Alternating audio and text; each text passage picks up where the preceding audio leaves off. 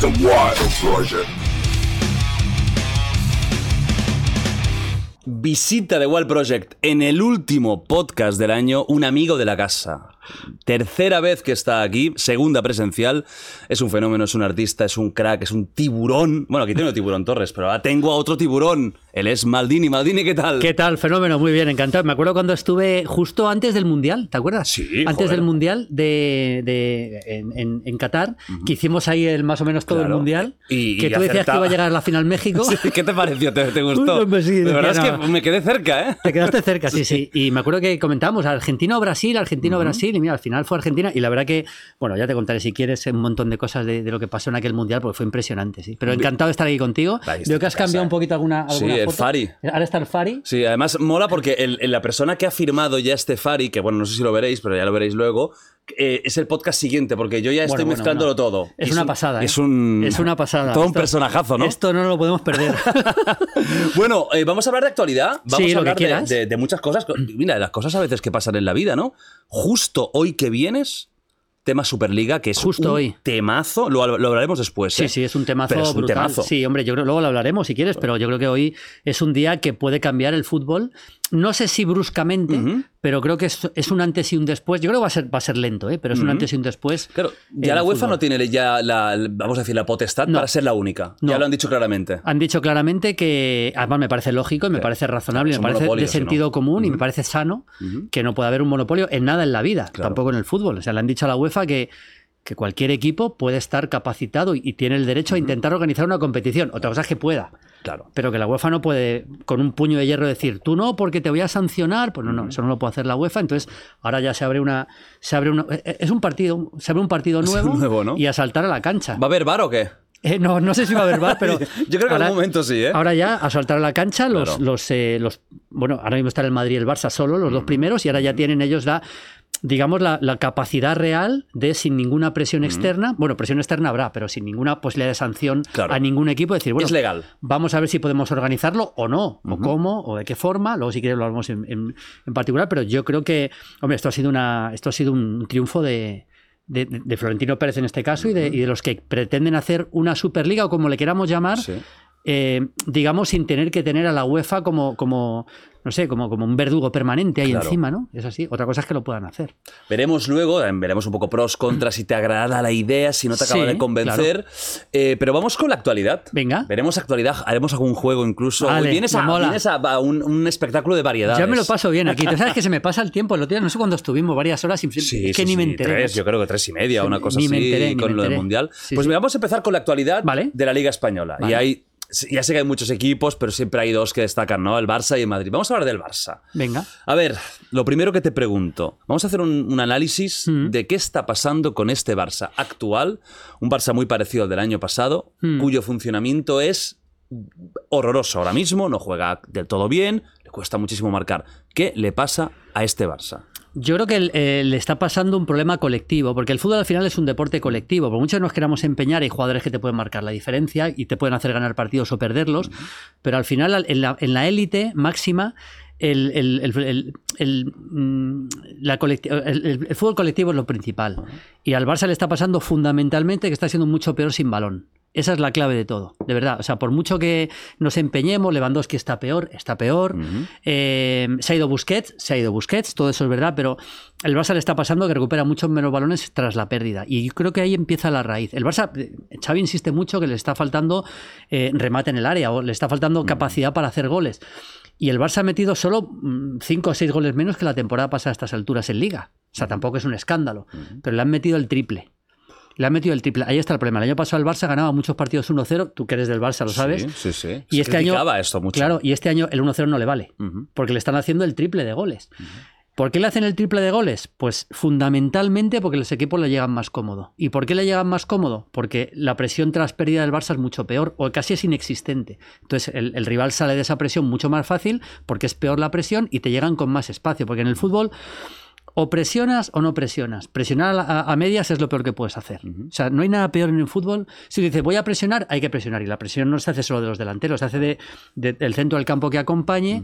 Esos gestos que siempre vemos de los delanteros haciendo así a los de centrocampistas. Presionad, presionad.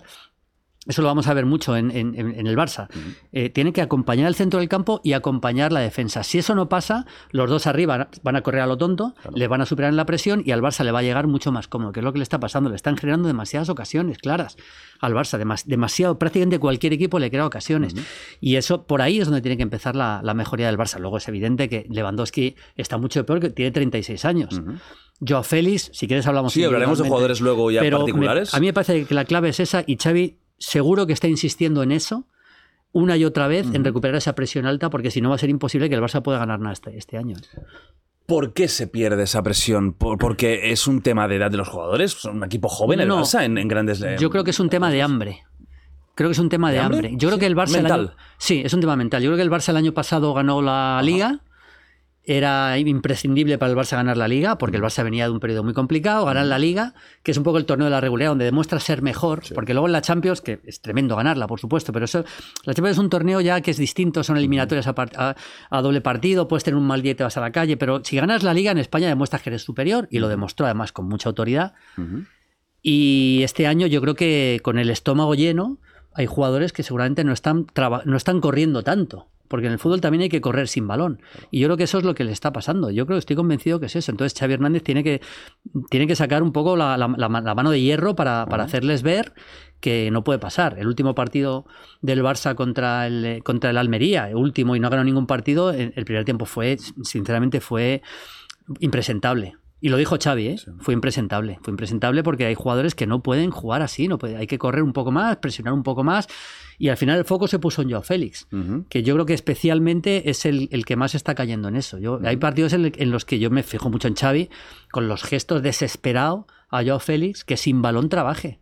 Porque si no es muy difícil. Si no, es que estamos hablando del fútbol de élite. El Almería, que te puede parecer un equipo menor en primera división porque está último.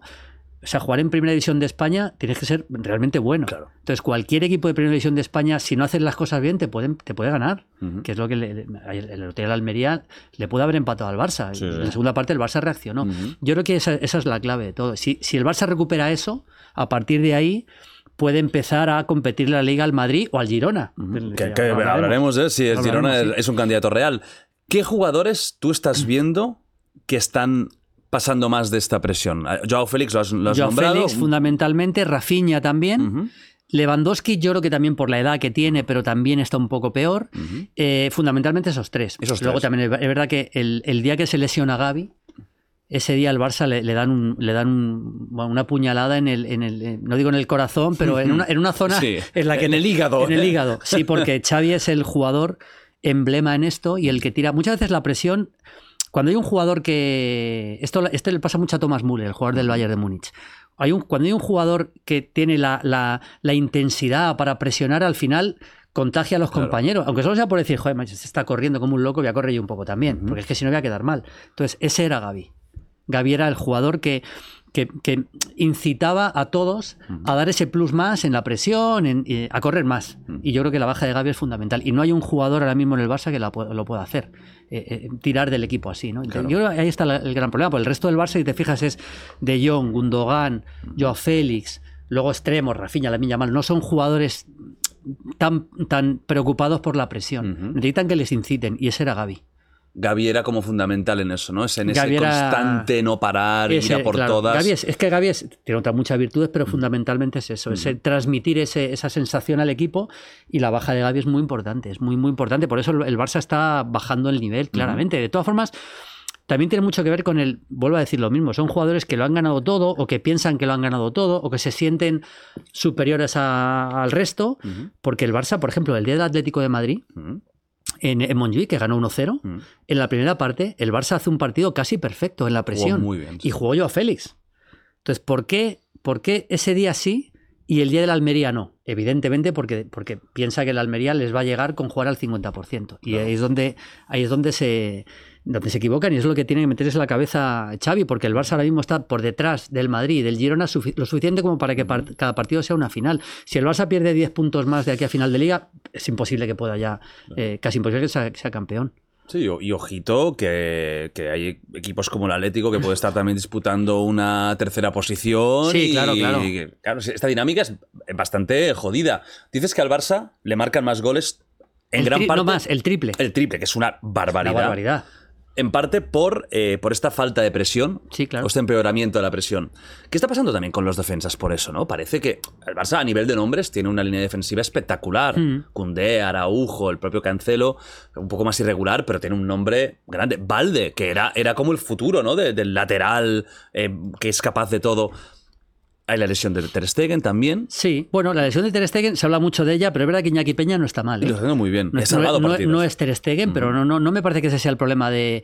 Araujo lleva un par de partidos más flojos, pero ha estado, ha estado im- impresionante. De hecho, Araujo ha sido el salvador de, de- de- de los errores de Cundé, que no me está convenciendo. ¿Qué le pasa a Koundé? ¿Koundé viene con aura de estrella? Sí, pues, eh, pues que no está. A ver, Koundé es un futbolista que yo creo que muchas veces está indefinido entre lateral o central, porque él, él empezó como lateral derecho en el fútbol francés, él debuta en la selección francesa como lateral derecho, pero yo creo que él es central. Él es central. No es un jugador de mucha envergadura y yo creo que le está superando un poco el- eh, en este momento el Barça en todos los sentidos. Le veo descolocado, le veo fuera de los partidos. Cuando un defensa, hay una cosa en los defensas, sobre todo en la, en la máxima élite en un equipo grande, que es defender hacia adelante. Que esto puede parecer, esto se explica muy fácil. o sea, hay que defender hacia adelante, hay que arriesgar con un equipo. Entonces, si no defiendes hacia adelante, muchas veces acabas dejando en posición, en posición eh, útil habilitados a delanteros eh, que no deberías. Y eso, eso es una falta de, de concentración y una falta, de- una- yo creo que una falta de personalidad por momentos. ¿no? A mí me parece que el mejor central del Barça después de Araujo, que es otro, otra categoría, es Íñigo Martínez. Yo estoy convencido, y estaba y lo sigo estando, que la mejor pareja del Barça es Íñigo, además es zurdo, Íñigo izquierda, Araujo derecha. Eh, y luego Christensen ha funcionado bien, tiene buena salida de balón, pero yo creo que Koundé ahora mismo estaría casi como el cuarto central. Lo que pasa es que de lateral derecho ha entrado bastante. Y luego Xavi ha habido momentos en los que ha colocado a Araujo de lateral derecho y le ha funcionado bastante bien. Sí. Lo hace Bielsa en la selección uruguaya. Con lo cual yo creo que desde el punto de vista del el nivel individual de los centrales, el Barça no debería tener esos problemas que está teniendo, pero es que le llegan muy cómodo. Claro. Le llegan muy Y cómodo. el centro del campo, ¿cómo lo ves? Frankie de Jong, indispensable. Eh, a mí me parece que Frenkie de Jong es, eh, junto con Ter Stegen, cuando esté Mm. A mí es mi bien, favorito y Araujo, Barça, es el los tres jugadores más importantes del Barça. Por muchas razones. Yo creo que la marcha de Busquets hace que la importancia de, de, mm, la importancia de De, de Jong eh, se multiplique. Se multiplique por muchas cosas, porque es el mejor para jugar en el pivote, porque es un futbolista que te puede marcar los tiempos del partido y porque es un jugador que necesita llegar un poco más. El problema es que no puede estar en todos los sitios a la vez. Claro. Entonces, Frenkie de Jong, si juega de pivote, que es la mejor posición en este Barça, ya no le vemos tanto llegar al área rival, que le ha pasado mucho. Y ya no le vemos dar ta- tanto ese último o penúltimo pase. Por ejemplo, él cuando llega a tres cuartos de campo es un excelente pasador. Como último o penúltimo pase. El gol del otro día en Valencia. Él es, eh, mete un pase fantástico a, a, a Rafinha, pero Rafinha se la da a Joao Félix para empujar. Muchas veces él solo cuenta la asistencia, la estadística, Claro. pero muchas veces el penúltimo pase es más importante que el último. Y en eso es un especialista, Frenkie de Jong. Eh, y luego, a mí Gundogan me gusta. Pero no, acaba- está, no acaba, ¿no? De, de no está al nivel, conectar. no está al nivel del City. El otro día Xavi intentó una cosa con él, yo le entiendo, que es eh, retrasar a Pedri. Puso a Pedri con, en Valencia, puso a Pedri junto a, junto a De Jong y a Gundogan le colocó más arriba. Yo creo que para intentar recuperar el Gundogan del City del- del- de la temporada pasada que hiciera goles, porque no está haciendo tantos goles el Barça y tampoco le, le acabó de funcionar. Yo creo que está en un tono por debajo de lo que yo esperaba a Gundogan, la verdad. Y Uriol Romeo empezó muy fuerte. Hmm. Una sorpresa para muchos, ¿verdad? Aunque en Girona lo hizo muy bien. Hmm. Y parece que ahora está en un momento complicado y, y ahí sí que puede haber un tema mental también importante, ¿no? Seguramente hay un tema mental, yo creo que es un tema de nivel. Es que el salto de- del Girona al Barça es un salto muy fuerte. ¿Tú crees que no tiene nivel para ser el pivote titular del No, Barça? Para mí no lo tiene. Para- Para, no mí lo no lo tiene. Yo creo que no lo tiene. Es una, es un, bueno, el Barça decidió, se fue Busquets y necesitaban un pivote y bueno, Oriol es un buen jugador, pero yo creo que nivel, nivel Barça, eh, a lo mejor puede hacer un partido muy bueno, pero nivel Barça durante una temporada como el titular indiscutible en esa posición, que es una posición clave en el fútbol, yo creo que no, no, no lo tiene, sinceramente. De hecho, a mí no me extrañaría que el Barça le, le pusiera en, o sea, que saliera en el mercado de invierno. ¿eh? No me extrañaría porque el otro día, en el partido contra el Almería, sin Frenkie de Jong, que no pudo jugar, tampoco jugó él, metió a Sergi Roberto, que encima mete dos goles. Sí. Entonces, al final, eso yo creo que es una declaración de intenciones de Xavi muy clara. Le mete en el tramo final cuando están ganando 2-1, un poco para amarrar un poco el, el centro del campo. Pero a mí yo me cuesta mucho ver a, a Oriol consolidado en el Barça, la verdad. Y hablando de nombres grandes, importantes, tenemos los dos fichajes, ¿no? De, de, de Sol estrella de este año, que uno es Joao Félix. ¿Qué opinas tú de Joao Félix como jugador? Ya no tan solo este momento del Barça, ¿eh? en, Sí, general. en ¿Te gusta Joao Félix o no? Eh, como amante del fútbol me gusta mucho, porque es un futbolista que, que me gusta ver, porque, porque yo detecto el talento que tiene. Pero si fuera su entrenador lo, lo querría matar. porque, porque un jugador tan bueno no puede dar un rendimiento tan bajo de forma, de forma más o menos eh, permanente. De repente te hace un partidazo, porque es que es muy bueno. Es que Joao Félix es muy bueno, pero por eso es lo que le tiene que dar especialmente rabia a, a, a Xavi, porque en el trabajo sin balón. En la intensidad y en, en el, en el sacrificio es un futbolista que le falta mucho y precisamente por eso no triunfó con el Cholo Simeone.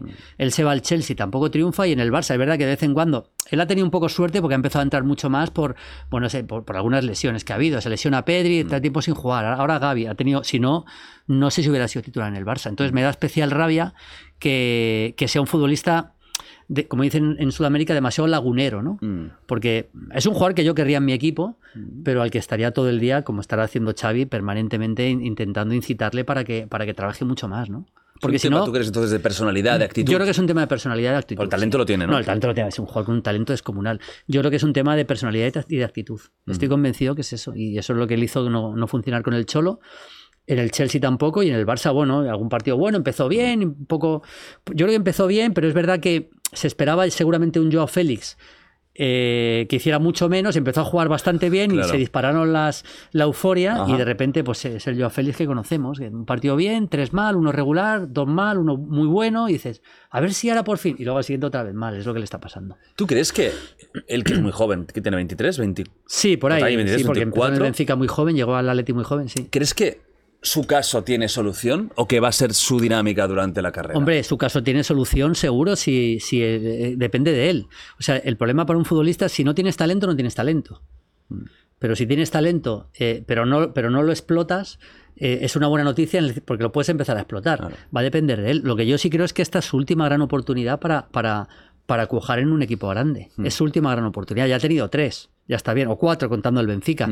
Yo creo que si, si, si sale del Barça rebotado, eh, yo creo que ya el próximo equipo es muy difícil que sea, no sé, el Manchester United. Puede ser, ¿eh? porque en el fútbol yo he visto cualquier cosa, pero, pero en teoría no debería ser así. Ya debería pegar un bajón en, en- en- en el, en un equipo, en el nivel del próximo equipo. ¿no? Ajá.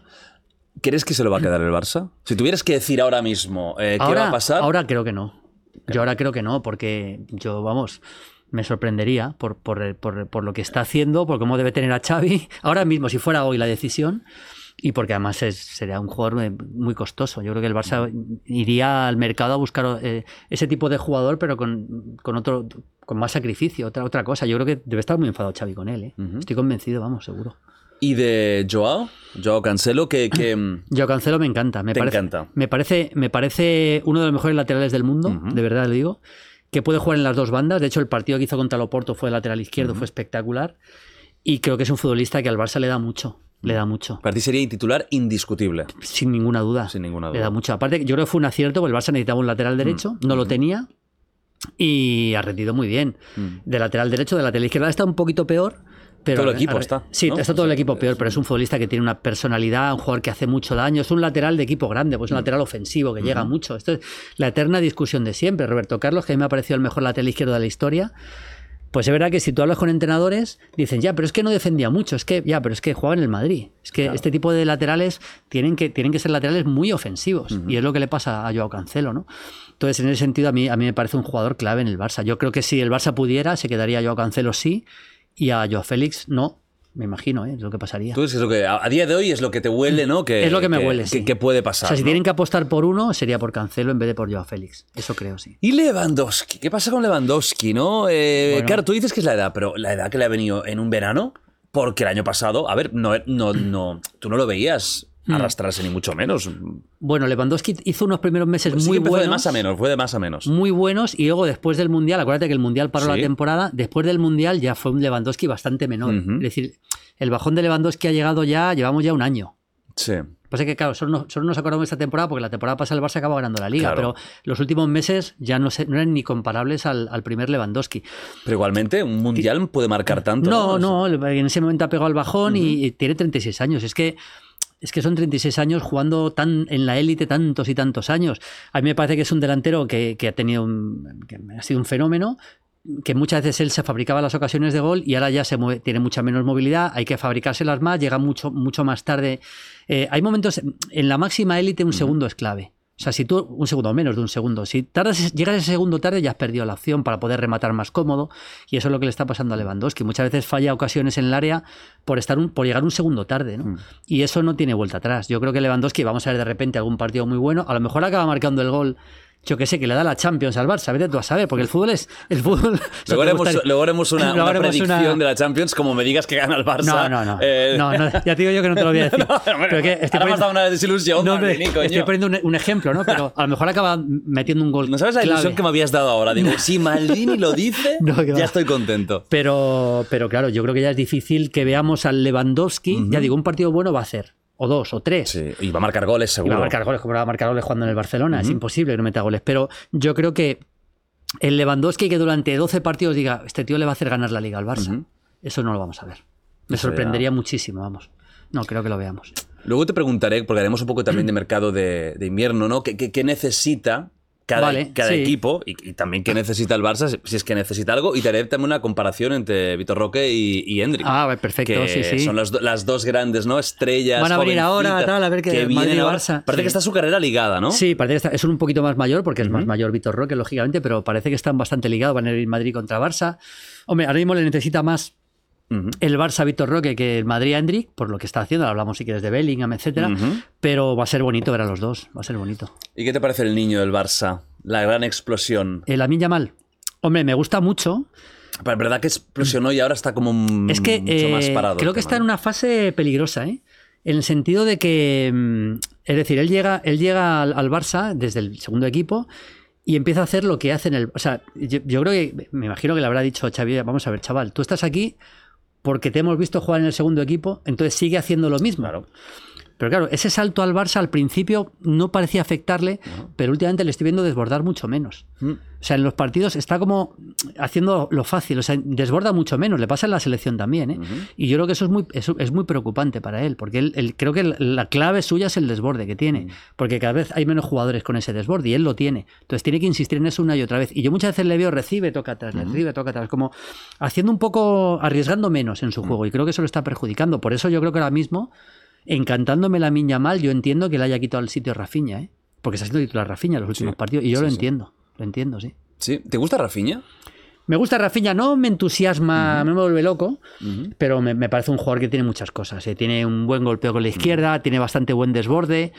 Eh, hay una cosa que ha hecho Xavi de vez en cuando que es interesante, que es colocar a la Miña Man en la banda y Rafinha por dentro. Eso lo ha hecho bastantes veces.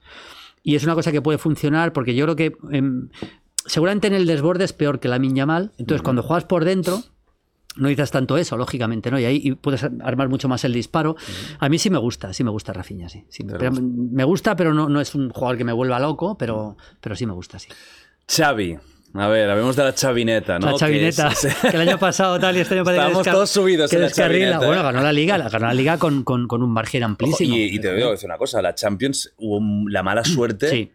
del grupo porque si no, a lo mejor podría haber llegado más lejos, ¿eh? Yo, yo creo que a Xavi le pasó, ganó la liga eh, con mucha comodidad. Yo creo que fue excesivamente optimista en la Champions, y me explico. Creo que, además yo comenté todos esos partidos en la tele, todos. eh. la, de- la derrota, el, el- el empate a tres con el Inter, la derrota en Milán con el Inter, eh, prácticamente todo. Yo creo que ante equipos, yo, yo creo que en el fondo, el otro día lo dijo, con el tema de compararlo con el Barça del 2010. Es- Eso, te, te preguntaré sobre esas creo que, son duras. Son duras, sí. Yo creo que en el fondo lo que le pasó, yo esto no, no lo he hablado con él, ¿eh? pero lo que le pasó es que, joder, él ha sido el mejor centrocampista de la historia de España, en mi opinión. Ha jugado en el mejor equipo de la historia de- del fútbol español y seguramente de la historia del fútbol en cuanto a club que es el Barça de Guardiola. Y llega al Barça y, y tenía esa sensación de que nosotros tenemos que ganar, pues somos mejores siempre. Y, mucha, y con la plantilla que tenía el Barça, pues hombre, tú te enfrentas al Inter y a lo mejor no eres, no eres tan claramente mejor. Entonces no tienes que arriesgar tanto.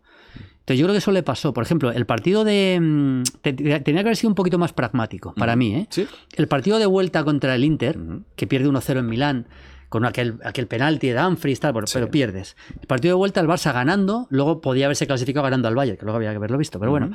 Eh, ese partido se pone 1-0, gol de Dembélé, si no recuerdo mal, y en el descanso está 1-0, y el Barça sale en el segundo tiempo a meter más. No, no, joder, deja que te domine un poquito el, Valle- el, el Inter, que no pasa nada, que te domine un ratito el Inter y le cazas a la contra. No, no, te, no, te, no busques el segundo gol porque no lo necesitas tanto. ¿no? Yo creo que eso le, le pasó al Barça el año pasado. Sí, pecó la un poquito de idealista, ¿no? Con ese De idealista, Barça sí. que es dominador Sí, siempre. tenemos que ganar siempre y si juegas contra el Bayern de Múnich, pues a lo mejor tienes que, tienes que salir pensando que a lo mejor eres peor. No pasa nada, aunque seas el Barça. Ujú. Porque el Bayern de Múnich es un equipo que a lo mejor es mejor que tú, pero tienes otras formas de ganarle. Y luego le pasa una cosa que eso, ahora hablaremos del Madrid, que eso el Madrid lo tiene y el Barça no lo tiene, que el Barça era un equipo que cuando le pegaban un golpe, un crochet en la mandíbula, ya no se reponía. Y en la Champions, en el máximo nivel, ante, entre equipos tan grandes, son dos boxeadores que uno te pega, luego te- tú tienes que saber recibir golpes. Claro. Entonces, siempre que le daban un, un golpe ya se venía abajo el Barça. ¿no? Y yo creo que eso le pasó, le pasó factura. ¿Te parece un buen entrenador, Xavi? Está por ver. Sinceramente está por ver. O sea, Xavi. Esto ha pasado mucho en la historia del La fútbol. frase es la frase. No, está por ver. Es que es la verdad. Es que Ajá. lleva entrenando muy poco tiempo. Porque lleva entrenando al, al SAD en, en Qatar y al Barça un año. Está por ver. Si es que Jordi, es que es la verdad, que está por ver. O sea, está por ver. Aún Una no lo tienes claro. No lo tengo claro. Una continuidad y está por ver. La temporada pasada gana la liga. Ojalá le vaya muy bien, porque de verdad que es un- es alguien que se lo merece, pero, pero está por ver, está, está por ver. Esto, esto, en la historia del fútbol ha habido muchos casos de jugadores que han sido mitos y que luego no han sido muy buenos entrenadores. Y otros que sí. Pero mm, ser un, haber sido un gran jugador o el mejor jugador de- para mí de la historia de España no te garantiza ser un gran entrenador. Tienes cosas, tienes un plus ya importante. Entonces está por ver, está por ver. Hay que, eh, un entrenador se ve en 5, 6, 7 años, ¿no? eso, eso es lo que... Un gran entrenador es Emery. Es- Está, está- está- está- tío que empieza entrenando al- a equipos muy modestos, empieza entrenando, acaba en el- luego está en el Almería, luego está, luego acaba yendo al Paris Saint Germain, ahí se puede estrellar, luego se levanta, coge el Aston Villa, le pone segundo. Eso es un gran entrenador, seguro. Un gran entrenador es Simeone, Claro. eso es seguro. Saca rendimiento del equipo que tenga, esté donde esté. Un gran entrenador es Ancelotti, que con equipos, siempre equipos grandes. Sí. Guardiola, que para mí es el mejor entrenador. Pero Guardiola, eh, claro, pasa del B a, a ahí a triunfa. Claro. Pero eso O sea, es algo excepcional. Claro, sí, o sea, Xavi está en lo que sería el segundo año de Guardiola. Guardiola ha roto en el mejor entrenador de, para mí de los últimos 30 años Ajá. y Xavi veremos dónde rompe. Que no lo ¿Qué te, sabemos. qué te- por eso, ¿qué te dice el aire? ¿Qué, porque algo te debe decir. Sí, el aire me dice que está ante el momento clave para demostrarlo ahora mismo. Eh, que esa falta de experiencia al máximo nivel como entrenador, que no es ser jugador, sino ser entrenador, le está pasando factura en el momento más difícil, porque cuando estás ganando todo es más fácil. El año pasado ganaba en la liga y todo iba rodado. Ahora ya está en un momento difícil, las pasan carotas para la Almería, empatan en Valencia en un partido que merecen ganar, de repente le, meten- le gana el Madrid, injustamente, por cierto, le gana el Madrid el otro día en Montjuic. Entonces está en ese momento en el que tiene que mostrar la personalidad y el conocimiento como para levantar al equipo. Eso es lo que me dice. ¿Qué va a pasar? Es difícil saberlo. Yo creo que es difícil que gane la liga. ¿eh? Sí, no digo que no la pueda ganar, complicada. pero es difícil que gane la liga y la Champions ya ni te cuento. O sea, lo normal es que el Barça no gane ni liga ni Champions. Eso es lo normal. Luego el menos dar fútbol buena imagen. Dar buena imagen. Es que no es lo mismo menos. perder la liga siendo segundo a dos puntos que, que siendo segundo o tercero o cuarto a 12. Es que Claro. no es lo mismo. Claro. Y no es lo mismo que ahora juegan con el Nápoles, luego sí que analizamos Sí, la Champions. tanto analizaremos y tanto. Pero no es lo mismo que te eche el Nápoles en octavos de final, bien echado, por ejemplo, que te gane bien, o que pierdas en semis con el City. Porque claro, el año, el año el- dicen, el Madrid fracasó en la Champions. Bueno, el concepto de fracaso es complicado. O sea, el Madrid pierde con el Manchester City, es verdad que le pega un meneo el City tremendo, pero Ajá. pierde con el Manchester City en semifinal. O sea, es una cosa que el Madrid puede admitir. Ujú. Sí, sí. Lo que no puede admitir el Madrid es caer en la primera fase, como le pasó al Barça el año pasado. Eso es lo que no le puede pasar. ¿no? Claro.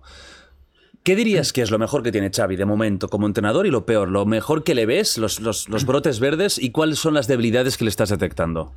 Los brotes verdes, eh, yo creo en la capacidad, en la capacidad para, para que le entiendan los centrocampistas, que él era un centrocampista. Yo creo que eso, eso sí lo estoy viendo.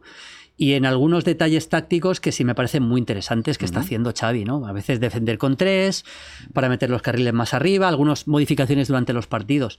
Y luego el- lo- la duda que tengo realmente es en este momento, voy a decir, en este momento de clave de la temporada, si va a ser capaz de, además de ser, de ser eh, el estratega que necesita el equipo, de, de tener la mano dura que necesita el equipo. Porque por mucho que sea Xavi, esto yo lo, yo lo, lo, lo hemos visto con Maradona, que en paz descanse. O sea, Maradona, fíjate, más que Maradona no ha sido nadie. Y Maradona eh, le, le echaron de cinco equipos distintos porque al final seguramente le faltaba la mano dura en el momento de decir, oye, yo soy Xavi. Pues los jugadores, estamos hablando de la máxima élite. Mm. Entonces, por mucho que sea Xavi, Si tú eres Joe Félix, dice, bueno, pues mira, pues si el, el efecto Xavi me dura tres meses, pero si no, si no me saca la estaca, pues Claro. Xavi al final que diga lo que quiera. Entonces ese, ese es el O problema. sea, ¿crees que le falta, de momento, carácter, ¿no? Yo- Mala hostia. Yo creo que sí. Y yo tengo la sensación, fíjate, pero eso no lo sé porque no, no lo puedo saber, que el otro día las declaraciones después de la Almería son de- un antes y un después. Lo de 2010. Y todo, ¿eh? No, estaba Esto- cabreado, ¿eh? Hombre, esto no va a volver a pasar, porque Xavi hasta ese momento era un poquito, a veces, mucha excusa, ¿eh? Mucha excusa. eh, o sea, ese- ese, rumor es cierto, ¿no? De que siempre hay alguna cosa. Sí, no, bueno, no es que sea cierto, es que lo decía en las ruedas de prensa, porque si tal, porque no sé qué. Vale. Y el otro día ya vimos una rueda de prensa en la que decía, esto no va a volver a pasar. Yo estoy convencido que en el descanso les montó un número que tremendo. era para hacerlo, Era ¿eh? para hacerlo, pero hay que hacerlo, ¿eh? O sea, hay que ponerte delante de Frenkie de Jong, de Joao Félix, de Lewandowski, a montarles ahí el pollo. Y yo estoy seguro que lo hizo. Y en la segunda parte salieron de otra forma. Les haría ver que, mira, como sigamos así, es que perdemos la liga hoy. Sí. Entonces, yo creo que eh, vamos a ver los próximos partidos. Ahora el Barça tiene, eh, bueno, este partido contra este partido amistoso no cuenta. Luego tiene un partido con el Barbastro. Hombre, si les elimina el Barbastro ya, Ya, bueno. ya hacemos otro podcast. Sí, especial. especial Institución especial Xavi. Barbastro, efectivamente.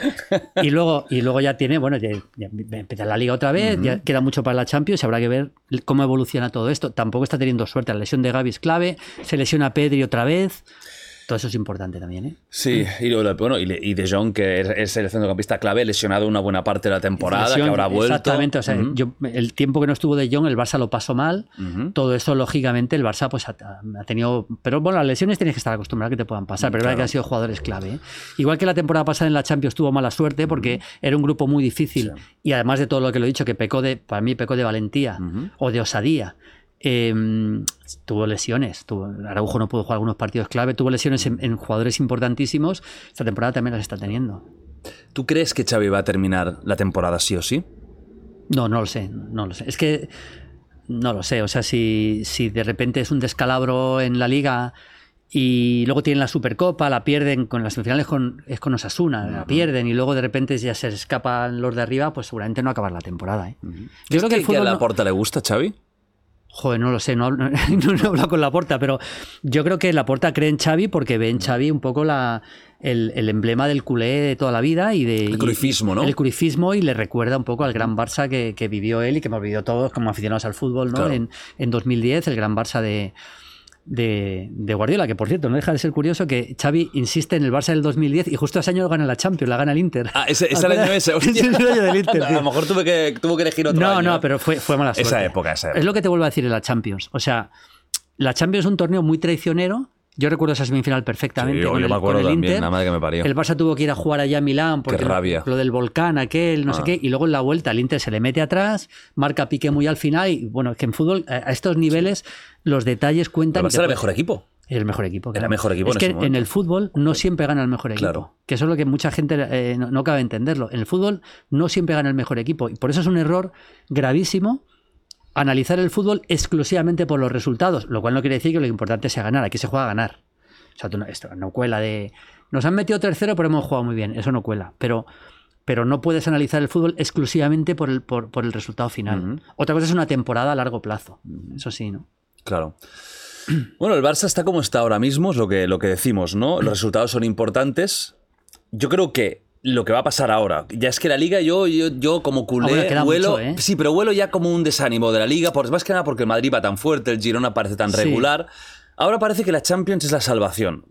Peligrosa salvación porque es lo que es, pero bueno, la Champions tiene ese punto un poco... Sí, hombre, claro. no, Loco. no, claro, no, no, no. El punto, el punto que la, la competición per se eh, permite que un equipo siendo bueno, porque el Barça es un muy buen equipo. Ahí está. Es que el Eh, Barça está jugando por, en- por debajo de sus posibilidades Sin ahora ninguna mismo. duda. Muy por debajo de O sea, sus yo al Barça posibilidades. no le considero el principal candidato a la Champions, luego lo equipazo. veremos, pero es un equipo que si gana la Champions no me parece que es como si la gana el, el Oporto. Claro. Que eso sí que ya parece, parece imposible. Ajá. Entonces, eh, a ver, eh, el- la plantilla que tiene el Barça, si le respetan las lesiones, si, claro, estos jugadores, estos partidos sí que no necesitas que se motiven. Claro, Pero si yo a Félix no se te motiva ya en octavos contra el Nápoles, ya entonces dices, mira, tío, es que no, no, vales- es que no vales para esto. Dedícate a otra cosa. Claro, entonces yo creo que eso ya se da por, se da por hecho. Entonces, a partir de ahí, pues el Barça, evidentemente, puede ser uno de los candidatos, no el principal, pero sí un equipo que puede llegar muy lejos. Y ya, si ya te metes en cuartos de final o en semifinales, ya estás a dos partidos. ¿Deco te gusta como director deportivo? Bueno, sí, es que tampoco de momento ha hecho demasiado, ¿no? Claro. Eh, eh, Es un poco ver lo que hace a partir de ahora, ¿no? Vamos a ver qué pasa. Eh, eh, eh, también, igual que pasa con Xavi, está, está un poco por ver, ¿no? Es que es un- son, son decisiones de club que luego ya está un poco por ver cómo, en qué acaba. Es que hablar de si Deco es bueno o no es bueno, eso lo, lo dirá el tiempo, igual que Claro, Xavi. Claro. Igual que Xavi, no, no, no, no es fácil. No, me atrevo a dar una opinión ahora mismo, ¿no? Como director deportivo. Como jugador te, di- te diré que era espectacular. Hombre, pero como director encantaba. deportivo, no, difícil. El Madrid, vamos a la otra cara, a la otra cara ¿no? de la moneda. Sí, sí, el Madrid sí, va como un tiro, yo creo que incluso mejor de lo que mucha gente pensaba este año. Lo de Bellingham es una locura. Vamos a empezar por explicar por qué el Madrid ahora mismo, y con lesiones muy importantes, Sí. está como está. ¿Por qué está tan fuerte? Pues porque el Madrid ha hecho una cosa muy bien, independientemente de Bellingham, que lógicamente también. Claro, hablaremos de Bellingham. Ir armando un equipo cada vez más eh, preparado para el fútbol cada vez más moderno. Es decir, un equipo físicamente muy poderoso. Es verdad que al final el otro día jugaron Modric y Kroos juntos, pero el Madrid, el primer partido en San Mamés, no jugaron ninguno de los dos. Y yo recuerdo que Valverde, fíjate cómo está el Atleti de Bilbao, dijo: Bueno, es que este equipo no hay manera de meterle mano porque físicamente son portentos. O sea, tú juntas a Chouameni con Camavinga, con Valverde. Bestias. Es el fútbol moderno. Es- Son jugadores técnicamente buenos, porque si no al Madrid no llegan ni, ni de lejos. O sea, para jugar en el Madrid tienes que ser técnicamente bueno, para empezar. Y luego ya a partir de ahí. Eh, y, y Pero no creo son que- Modric, claro, técnicamente. Claro, no, no son Modric, claro. Eh, y creo que el Madrid lo ha hecho muy bien en eso, ¿no? Entonces está, y aparte de eso, ha encontrado, eh, ha encontrado al, al- al jugador que para mí ahora mismo es el mejor del mundo, que es Bellingham. O sea, para mí ahora mismo eh, el jugador más determinante del mundo es Jude Bellingham, con diferencia. Otra cosa es que potencialmente quizás me podría quedar con Mbappé, ahora sí que lo discutimos, pero para mí Bellingham ahora mismo, o sea, un centrocampista que, te- que lleva una barbaridad de goles, una cifra que es que tiene cifras de Haaland o, de, o, de, o de Harry Kane prácticamente. No tanto, pero, pero vamos. eh, que, que es que lo genera todo, es que lo hace todo, o sea, lo hace todo. Eh, da- da- maneja las dos piernas, tiene disparo, llega de cabeza, tira del equipo. Todo lo que no está haciendo algunos jugadores del Barça de tirar del equipo lo está haciendo Jude Bellingham, ¿no? Eh, condiciona el juego del rival permanentemente. Es un jugador imparable ahora mismo. Yo creo que el Madrid sabía el jugador que fichaba, pero no se podía imaginar que llegara a este nivel. Lo dijo Ancelotti, ¿eh? Sí, es un rendimiento además inmediato. Inmediato y yo en el Dortmund me, me entusiasmaba, pero era imposible pensar que llegaría al nivel que está ahora mismo, ¿no? Para ti ahora mismo es el mejor jugador del mundo. Sí, sí, Si no, tuvieras sí. que dar un premio ahora, le Hombre, darías por a, favor, a- ninguna a duda. Sin ninguna o sea, si tú me ¿eh? dices, da un balón de oro desde el principio de temporada hasta hoy, Sí. vamos, es que no veo ni rival, Ni rival. ni con rival. Diferencia. Con Ya diferencia. mucha gente se queda solo con los goles. Pero ¿qué, qué hace más bien también? Eh, que, que no hace bien, claro, no es, es completísimo, ¿no? Absolutamente completísimo, lo hace todo bien. Físicamente es un portento. Si te fijas, el- lo que llamamos el mapa de calor, que es por donde se mueve, se mueve por todo el campo, prácticamente medio campo. Es, es decisivo en muchas zonas distintas del campo. Eh, tiene regate, tiene pase largo, tiene pase corto, ve- entiende muy bien el juego, porque eso es fundamental, el, ente- el entendimiento del juego. Es que es, que es, es- es- es que lo es, to- es que es todo, es el, ju- el jugador total, es el jugador total ahora mismo. No, no hay, es que prácticamente no tiene ningún defecto. Es que no tiene ningún defecto. Si te pones a buscarle, no tiene. Es que eso Pues está la guapo, mentalidad, joder. ¿no? Sí, sí. Y, Eso está y- guapo, y la coño. personalidad, ¿no? Que Sí, sí. Un tío, parece un tío de puta madre. Ni, ni se le han subido los humos. Sí, fíjate, el otro día me contó un compañero de la tele, esto sí que es casualidad, que iba en un taxi y le mira y miró y estaba Bellingham en otro taxi al lado. No jodas. Y yo le dije, joder, pero no le ponen un coche a, este- a Bellingham en Madrid. Claro. No, el tío va en taxi, macho. Un taxi normal Tío corriente. normal. Ni- no sé si viste una, una imagen del otro día que estaba en la Gran Vía. ahí. Sí, bueno, sería un, un pollo. Es un tío normal. Sí. Y eso me parece que es fundamental. Mira, el otro día hablé con Pep Clotet, Ujú. que fue su primer entrenador en el Birmingham. Ujú. Y me lo decía, me decía, mucho, es que yo, yo le vi con 16 años y dije, este es un fenómeno por la personalidad que tiene, ¿no? Y bueno, em, en el Madrid me cuentan que, que es que realmente no, no han visto nada ni parecido en cuanto a personalidad, en todo. O sea, De la es- es- es- normalidad y es tío la- perfecto, vamos. Sí, sí, o sea, parece hecho a, a máquina. Parece hecho una... Parece una si, parece- si lo diseñas te sale Bellingham. Parece un jugador del FIFA. Sí, pues, sí, que- encima no se, le- no se ha lesionado, creo. es que lo tiene todo. lo Sí, tiene sí. todo, no, está a un nivel. Eh, es, es el jugador que está marcando la diferencia en el fútbol europeo ahora mismo, ¿no? En- además, en partido tras partido, uno tras otro, partidos importantes. El día de Nápoles, que lo hice yo en el estadio, el Nápoles-Real Madrid, fue una locura lo que hizo Bellingham. Mete uno, uno de los goles que arranca en su campo, se va de tres jugadores. Es que tiene, lo tiene todo. O sea, Lo tiene es un jugador superior ahora mismo. Absolutamente superior. Oye, Ancelotti, ¿tú crees que lo hemos infravalorado? Ancelotti. Siempre hemos dicho, la mucha gente dice, ¿no? De que es un buen gestor de egos y de personalidades, pero al final es un tipo que no para de conseguir títulos, vaya donde vaya, ¿no? ¿Crees Claro. que está un poco infravalorado a nivel de gran entrenador? Pues es posible que esté un poco infravalorado y te explico por qué. Porque Ancelotti es verdad que el Madrid le recupera cuando ya está estaba en el Everton. Es decir, Ancelotti lo gana todo, Juve, Milan, llega a todos los grandes, París Saint Germain, gana la liga, las cinco grandes ligas, que es el único que lo ha hecho, de Europa.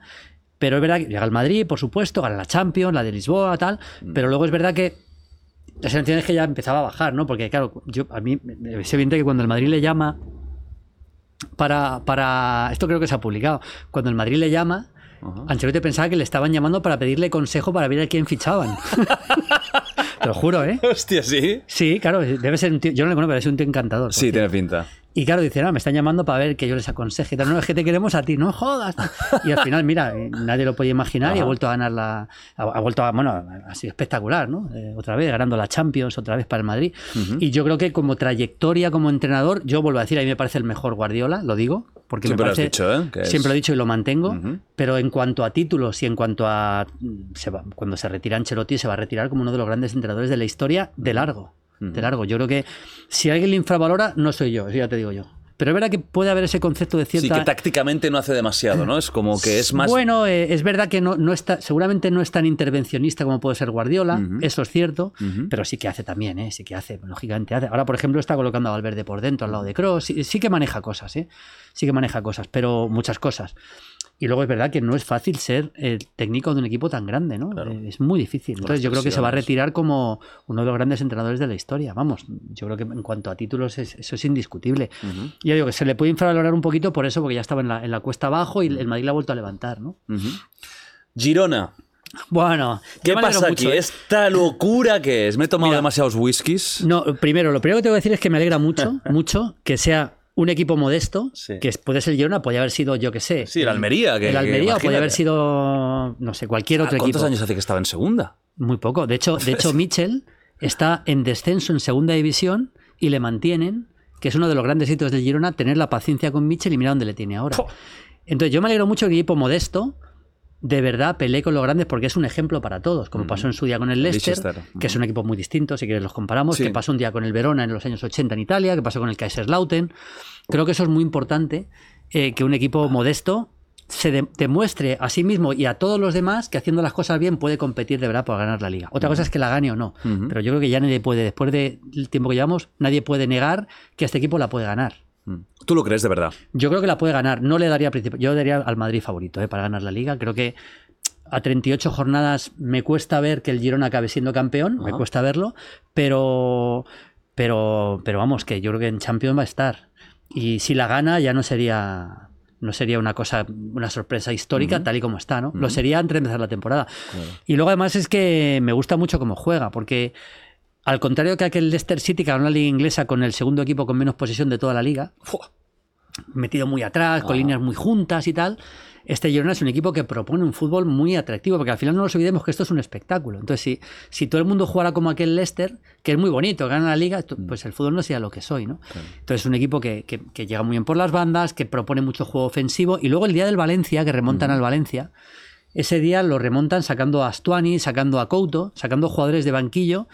Y ese día te demuestran que tienen un gran banquillo también. Es un equipo que está crecido, que tiene un gran banquillo, un entrenador en, los que, en el que todos creen. Y ahora mismo, pues, eh, es- vamos, de luego a mí me está pareciendo fantástico, ¿no? Analicemos un poquito el Girona. ¿Qué son los ¿Cuáles son los puntos fuertes de, de- de este equipo revelación absolutamente loco, ¿no? ¿Qué está pasando? ¿Cuáles Bueno, son? eh, quiere el balón, es lo principal, quiere ser protagonista con la pelota, llega muy bien por las bandas, ya sea por la banda derecha con, con Couto más, más eh, Chigankov, que es un jugador fantástico, ya vimos en el Dinamo de Kiev. Por la izquierda también Miguel Gutiérrez es, una, es una bala, es un espectáculo. Y luego ha encontrado jugadores clave. Alex está muy en el medio campo. Y luego ha encontrado un jugador clave que es Dovic.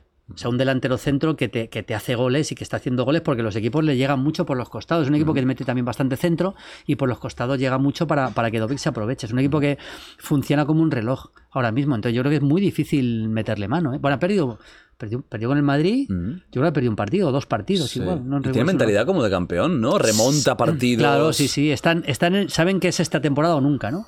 Y es lo que le pasó en su día al Leicester. Que ellos se van creciendo, se van creciendo. Luego al final tienen que tener un poco el hecho de que los. Porque no van a mantener este, este, este ritmo de puntos, están a 100 puntos, eso, eso no lo van a hacer. Claro. Pero claro, los demás pueden bajar un poco. El Madrid luego tendrá Champions, el Barça está ya por detrás. Entonces yo creo que al final, aun bajando un poquito el nivel, es posible que puedan ser campeones.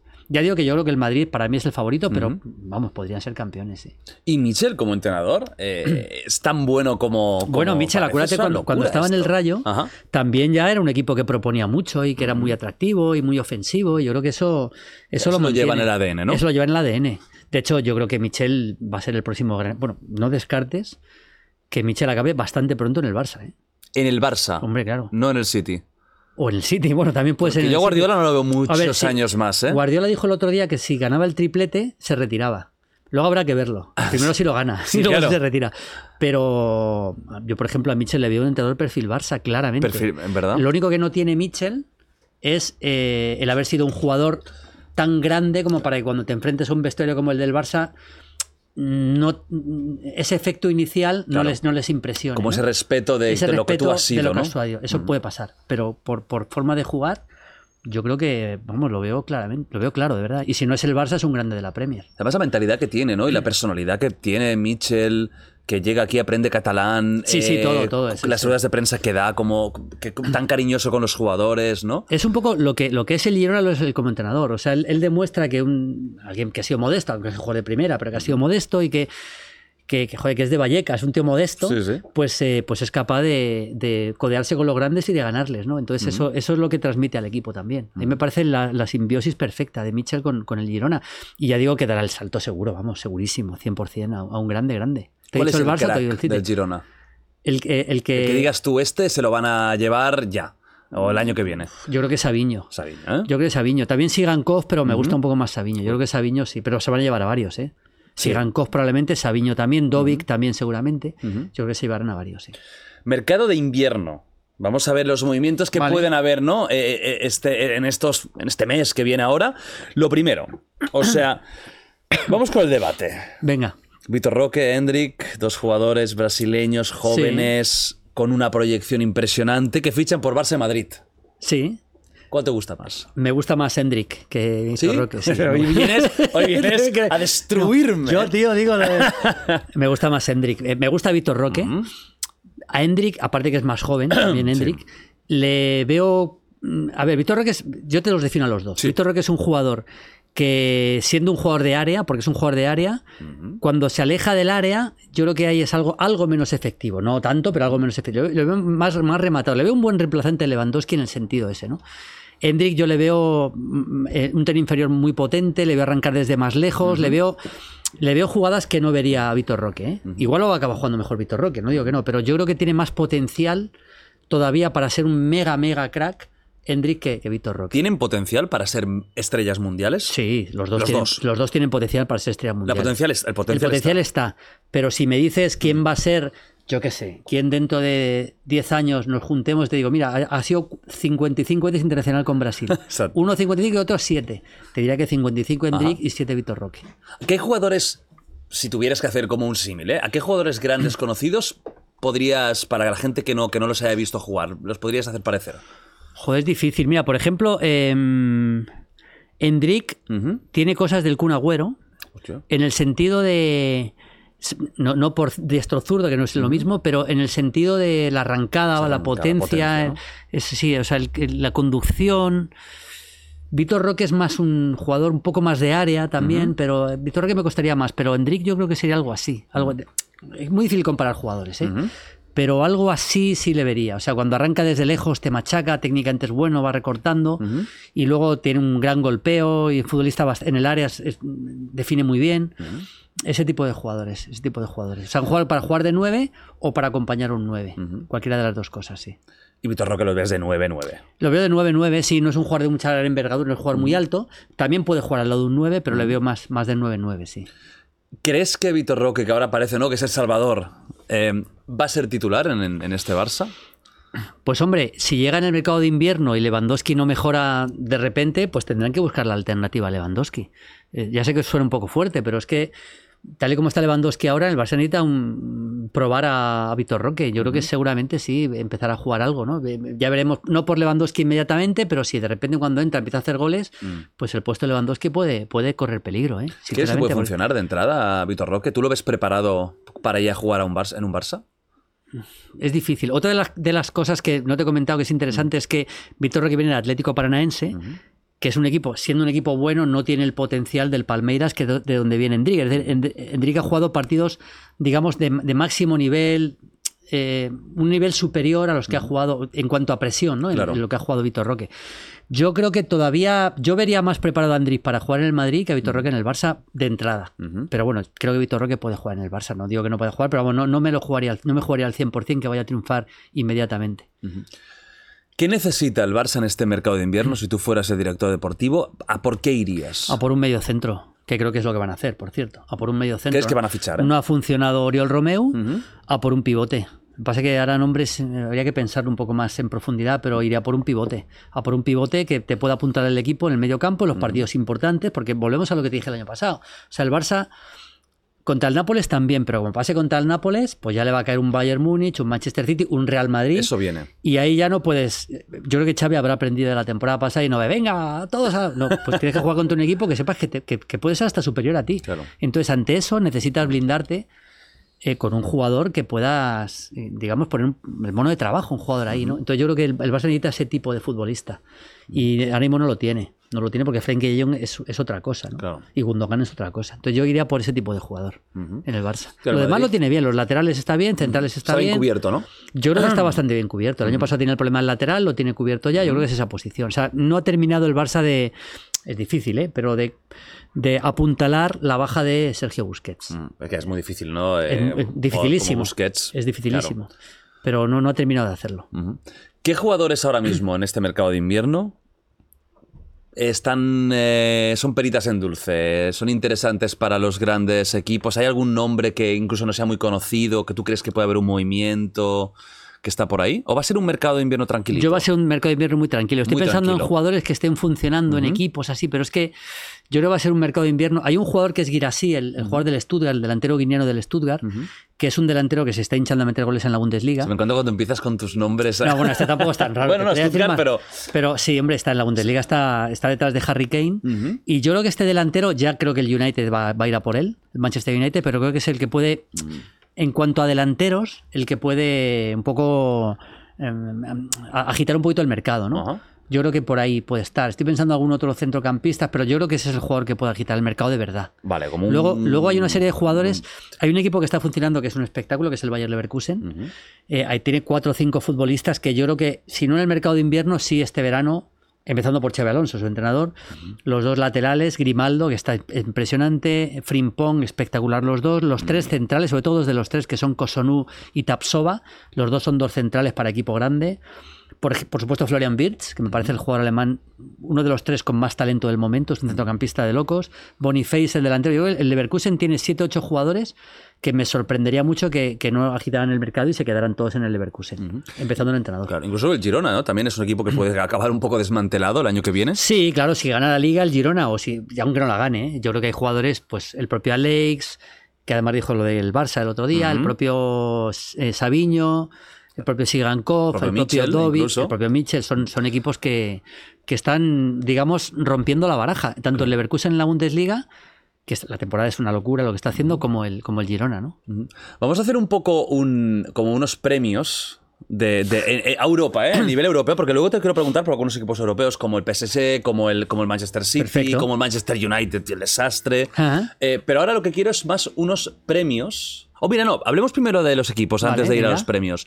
Em, vamos a equipos grandes de Europa y su situación actual. Manchester City. ¿Qué pasa este año con el City? No está tan regular como el pasado. No, yo Ni- creo que el City le ha pasado una cosa y es que han infravalorado la marcha de Gundogan. Quiero decir, Oh. yo creo que pensaban no que no fuera importante, sino que podrían suplirla más fácilmente la marcha de Gundogan.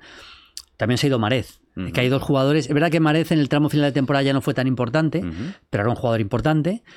Y lo que ha llegado ha sido, ha sido Doku, que es un jugador muy distinto, que es verdad que le aporta algo distinto al City, porque Doku es un, es un encarador claro, e- evidente, encarador extremo, de los de uno contra uno, que es un perfil que a lo mejor no tenían tanto tras la marcha de Marez, pero, eh, pero yo creo que en el centro del campo Gundogan, la ausencia de Gundogan le, le está haciendo daño y por supuesto la lesión de Kevin De Bruyne. Es que al final el City este año está sin Gundogan y sin Kevin De Bruyne, que eran dos de los jugadores clave. Es verdad que Rodri está muy bien, Ujú. Haaland pegó un pequeño bajoncito, cosa lógica, Primero porque era imposible mantener esa cifra y segundo porque ya no tiene por detrás lo que tenía. Claro.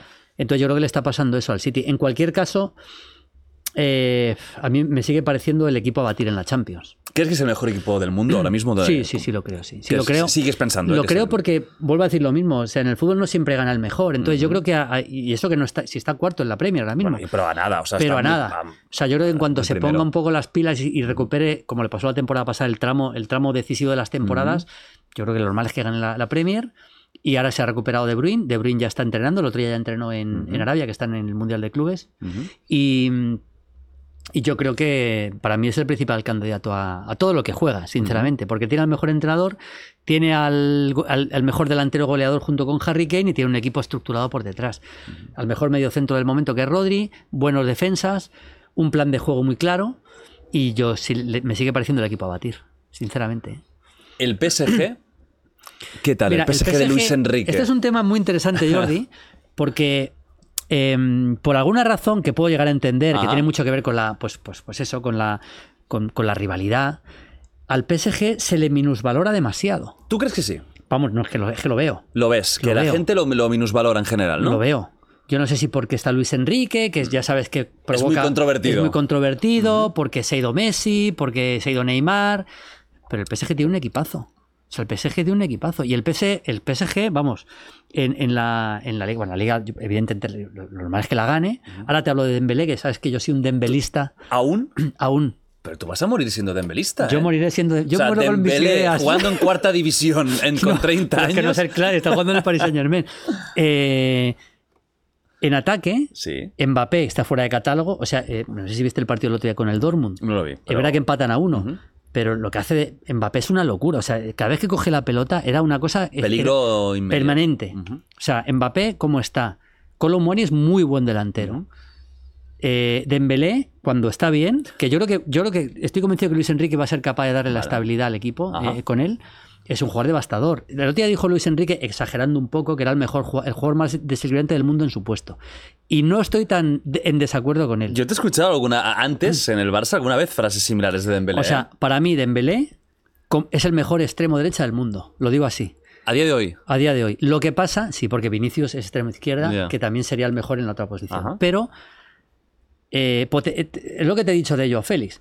Potencialmente lo es. Por eso me da especial rabia que muchas veces sea irregular. Mm. Porque como co- si alguien consigue de verdad que Dembélé juega a su nivel Mm. más o menos de forma regular, es un jugador, una locura de jugador. Pero ya te digo, es una locura, lo tiene todo, maneja las dos piernas, se va por los dos perfiles. Pero vamos, Tiene gol, velocidad. tiene gol, velocidad, tiene todo. Entonces, eh, Y no se está ahora también físicamente en los últimos tiempos, no está tan débil. No, no está tan débil, claro que no. Eh, hizo algunos partidos recientemente espectaculares. ¿Que tiene menos gol? Cierto. Entonces, con ese equipo más el medio campo que tiene, yo creo que el Paris Saint Germain es candidato a la Champions. No digo el principal, pero candidato a la Champions, no Sí. tengo duda. Y además, ha pasado el momento más difícil, que es ese grupo tan complicado, donde llegó a estar fuera incluso, ¿eh? Sí. Y ahora que ha pasado ese corte, encima, a ver, que, que que esto es fútbol, igual al Real hace, hace la machada, pero encima le ha caído, en teoría, un sorteo bastante benévolo para ser segundo, porque por mucho, esto no es una falta de respeto a la Real, pero, pero por mucho que quieras, Claro. le puede haber caído el City, el Bayern, el Madrid, joder, y, le, y le cae la Real Sociedad. Entonces, al final... eh, cuando se metan en cuartos, si se meten, que ojalá no, porque me encantaría que pasara la Real. Hombre, lo digo sinceramente. sería espectacular. Lo digo sinceramente. Mira que pero- Dembélé sería fuera, ¿eh? Sí, sí. Eso, joder. Pero si pasan a cuartos, cuidado con el Paris Saint Germain, ¿eh? Sí, o sea, tú lo ves un equipo eh, que puede eliminar a cualquiera. Bueno, eso seguro, sin Sin ninguna duda, ¿eh? Sin duda. Tengo alguna duda de si puede, porque cuando tienes jugadores tan buenos, tú en un buen día de todos, pues si tú tienes a Mbappé, puedes ganar a cualquiera, para empezar. Pero luego tienes a una serie de jugadores alrededor. Ujú. Entonces, tengo dudas de si pueden eliminar eh, en cuartos a un grande, en semis a un grande y ganar una final. Claro. Ahí tengo más dudas. Pero que pueden eliminar a cualquiera, vamos. ¿Este año qué tal está?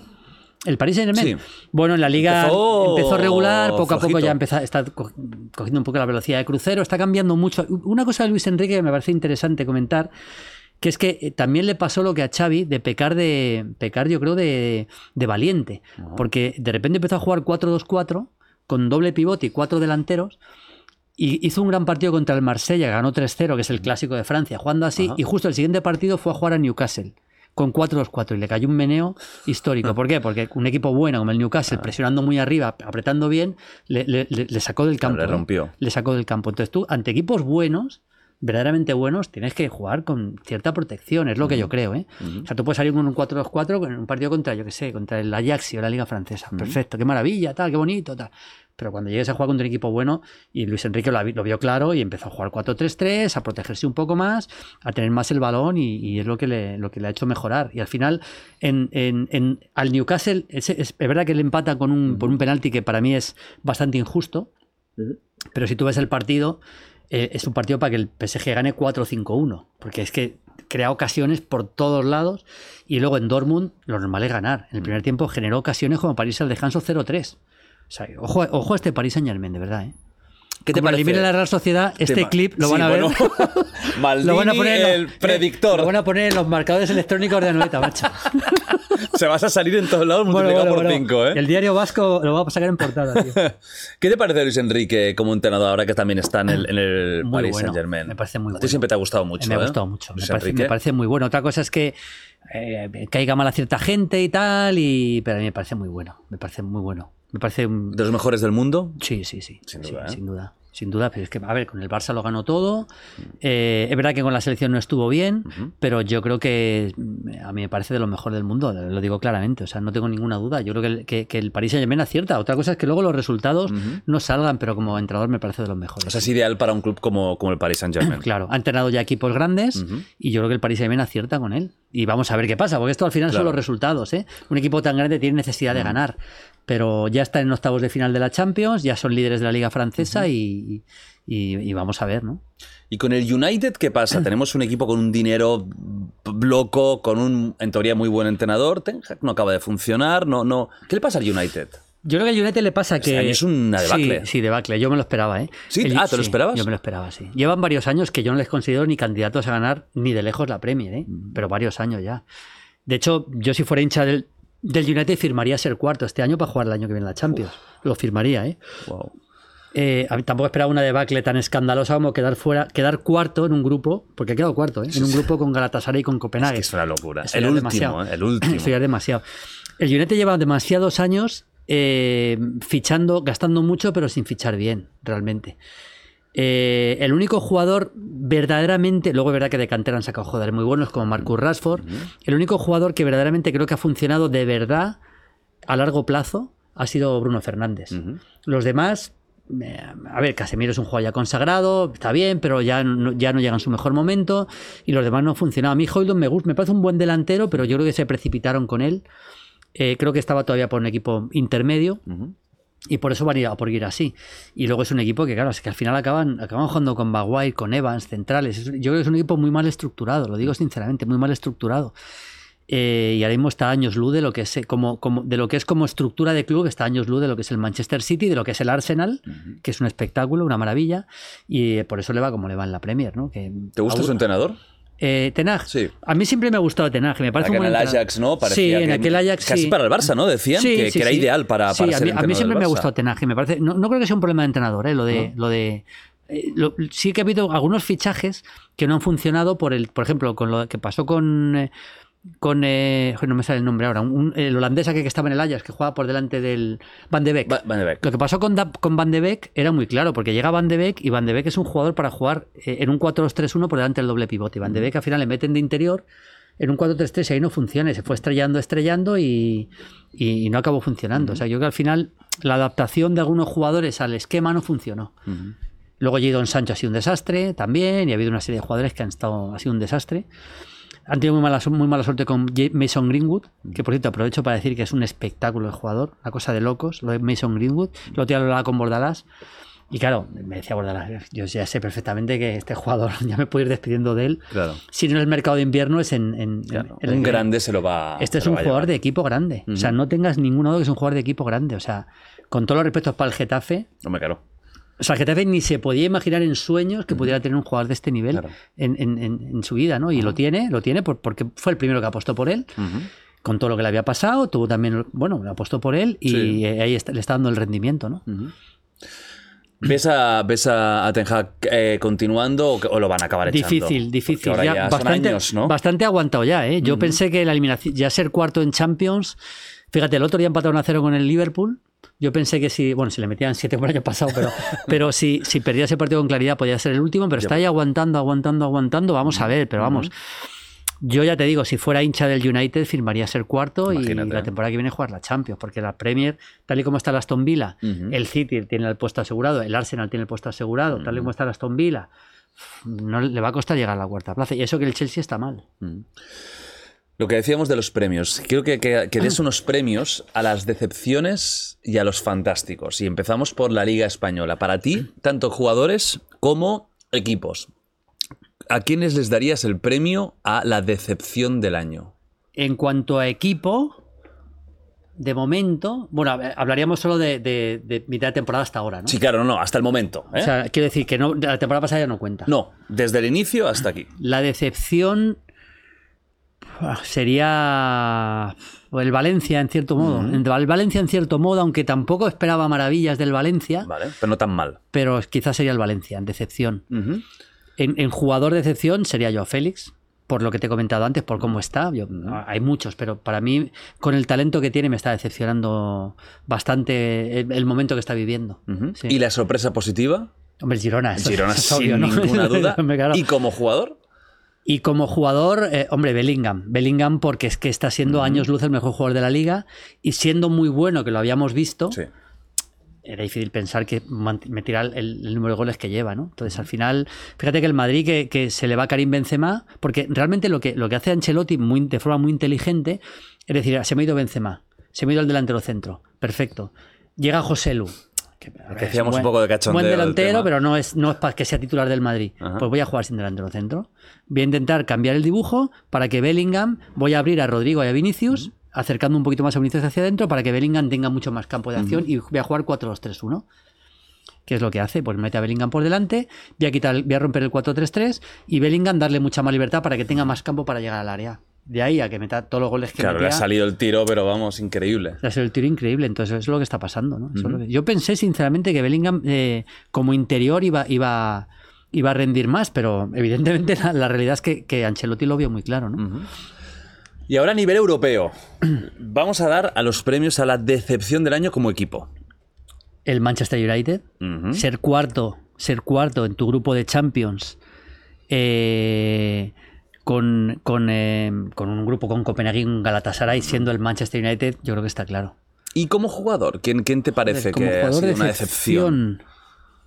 Hostia, como jugador de excepción. A ver, estoy pensando. Mm. que ha llegado a... Es que hay muchos casos. Jugadores que, por, ejem- por ejemplo, Jadon Sancho, que te estoy echando un jugador que a mí me gustaba mucho y ya prácticamente ni cuenta, ¿no? Ese sería uno de ellos. Me quedo con ese, pero vamos, es que por, podríamos pensar en muchos más, Claro. pero me, me quedaría con ese ahora mismo, ¿no? Un jugador que está prácticamente apartado de cualquier cosa, ¿no? ¿Y sorpresas positivas de equipo cuál dirías? Hombre, que yo diría que eh, a La nivel europeo la Real Sociedad, sin ninguna duda, o sea, la Real Sociedad ganar el grupo con el Inter, con el Benfica, Es una locura. que la temporada pasada había hecho un temporada, había llegado a cuartos de final, que mantiene a Smith al técnico. Yo creo que si hablamos de Champions, la gran revelación es la Real Sociedad, no hay duda. Y como jugador, pues Bellingham otra vez. ¿Qué quiere que te diga? Es que sí, está sí, está, está, está- está otra liga ahora mismo él, Está, ¿no? en, está en- otro Está nivel. jugando a otro nivel. Claro, está en otro nivel. Es que decir otro sería faltar a, la, a la- a la lógica. ¿no? Claro. Hablemos de la Champions. Sí. Y la Superliga. Es que hay, muchos- Vale. hay mucho temario. Hay aquí, mucho ¿eh? temario, Hay ¿eh? mucho temario. Podemos ¿eh? estar aquí todo el día. tío, Sí, sí, o sea, hay, hay, hay para tela. Yo creo que hoy es el día ideal. Es que también las cosas que salen bien a veces, ¿eh? Para hablar, Para hablar de la Superliga, ¿no? Claro, es que acaba de pasar, ¿no? Hoy mismo. Hoy mismo. Esto lo, lo emitimos mañana, pero hoy mismo acaba de pasar que, pues, de parte de la Unión Europea se permite y se quita el monopolio a la UEFA, una denuncia, ¿no? Que habían Sí, interpuesto Barça sí. y Madrid. Y esto cambia mucho las reglas del juego y cambia todo. Lo primero que te pregunto es, para que la gente ¿no? Eh, que no lo sepa, explica exactamente qué, qué ha pasado hoy y qué es esto de la Superliga. a Bueno, se eh, entera. a ver, lo que ha pasado hoy es que el, el Tribunal de la Justicia Europea ha declarado claramente que, eh, que, que no tiene o sea, que no, que no puede haber monopolio de la UEFA para organizar cualquier competición. Es decir, que cualquier equipo que, que quiera organizar una competición es totalmente libre para hacerlo sin tener que recibir presiones de la UEFA. Porque ahora no se podía, ¿no? No se podía, la UEFA podía amenazar, con el te voy a echar de, de las competiciones, tal, eso no se podía. Y ahora sí se puede. O sea, ya eso, digamos que ahora se juega, hay, hay un partido distinto, se juega otro partido del que había. Eh, Cambia las reglas del juego completamente. Y la Superliga es un torneo que en su día quisieron organizar varios equipos europeos importantes, entre ellos Real Madrid, Barça y Juve eran los principales, en 2021, que era muy distinto a lo que quieren hacer ahora, Claro. que era mucho más cerrado que ahora y que a mí me parecía bastante disparate. A ti no te gustó, ¿eh? Cuando mí no me gustó te, nada. te escuché en, No me en- gustó. en- en un vídeo de tu coche, eh, No me- claro, claro. Eh, con Adri ahí, Claro, claro, con, Adri, el no, tripo de Adri. No, me gustaba nada porque yo creo que aquella idea era una, era una idea que rompía completamente con lo que es la, la pasión y la ilusión O sea, por a el- ti eso el- hablabas de eso, ¿no? Que, que a nivel de, de pasión te, te faltaba. Sí, porque lo que se, se pergeñaba en su día era que por eso, por eso, eso, eso, eso realmente se fue, duró un día y medio porque hubo una, una, una repulsa de los fans, de los hinchas de Inglaterra, de la gente de cualquier equipo, ¿no? Porque eso lo que, lo que hubiera significado es una liga completamente cerrada, Elitista, ¿no? elitista, ¿no? Y entonces yo creo que si tú, si tú no tienes la ilusión de que tu equipo, mira lo que le está pasando al Girona, pueda, por hacer las cosas bien, llegar a competir con los más grandes de Europa, se pierde todo. Es que rompes de raíz todo. Esto siempre lo comparo con, el, con la lotería de Navidad. Si tú compras un décimo de lotería, tú sabes que es prácticamente imposible que te toque el doble. Claro. Pero estás comprando, coño, estás comprando la ilusión de ver la- el, el sorteo con una ilusión. Claro. Entonces tú, cuando eres hincha del Girona, lo digo porque es un caso que se está Eh, produciendo. sí, es perfecto, sí, Tú dices, joder, eh, ¿por qué no mi equipo, si de repente lo hace muy bien, eh, puede llegar a jugar la Champions y puede jugar y- o puede competir contra los más grandes? Si es una liga cerrada, no puede, nunca Mira la podrá. Sociedad ahora, ¿no? Por ejemplo, Que nunca está- podrá. Entonces eso yo me parecía matar el fútbol. Lógicamente, han, re- han reflexionado.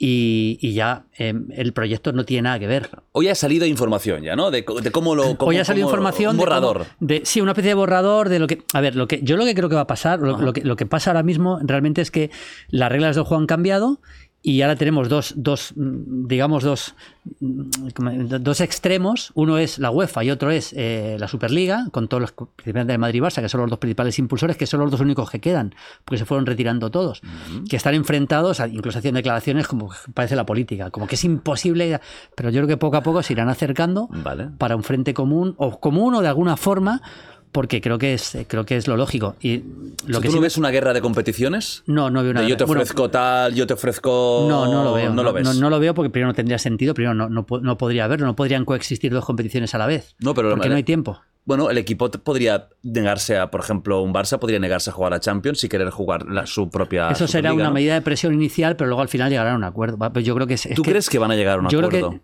sí porque al final de lo que estamos discutiendo es del dinero porque aquí todo, todo esto, la base de todo esto es que los clubes, para mí con razón, eh, lo que piden es que qui- quieren recibir más dinero de una competición que es verdad que organiza la UEFA, pero que, pero, pero que ellos son los actores principales. Es que sin ellos no habría nada.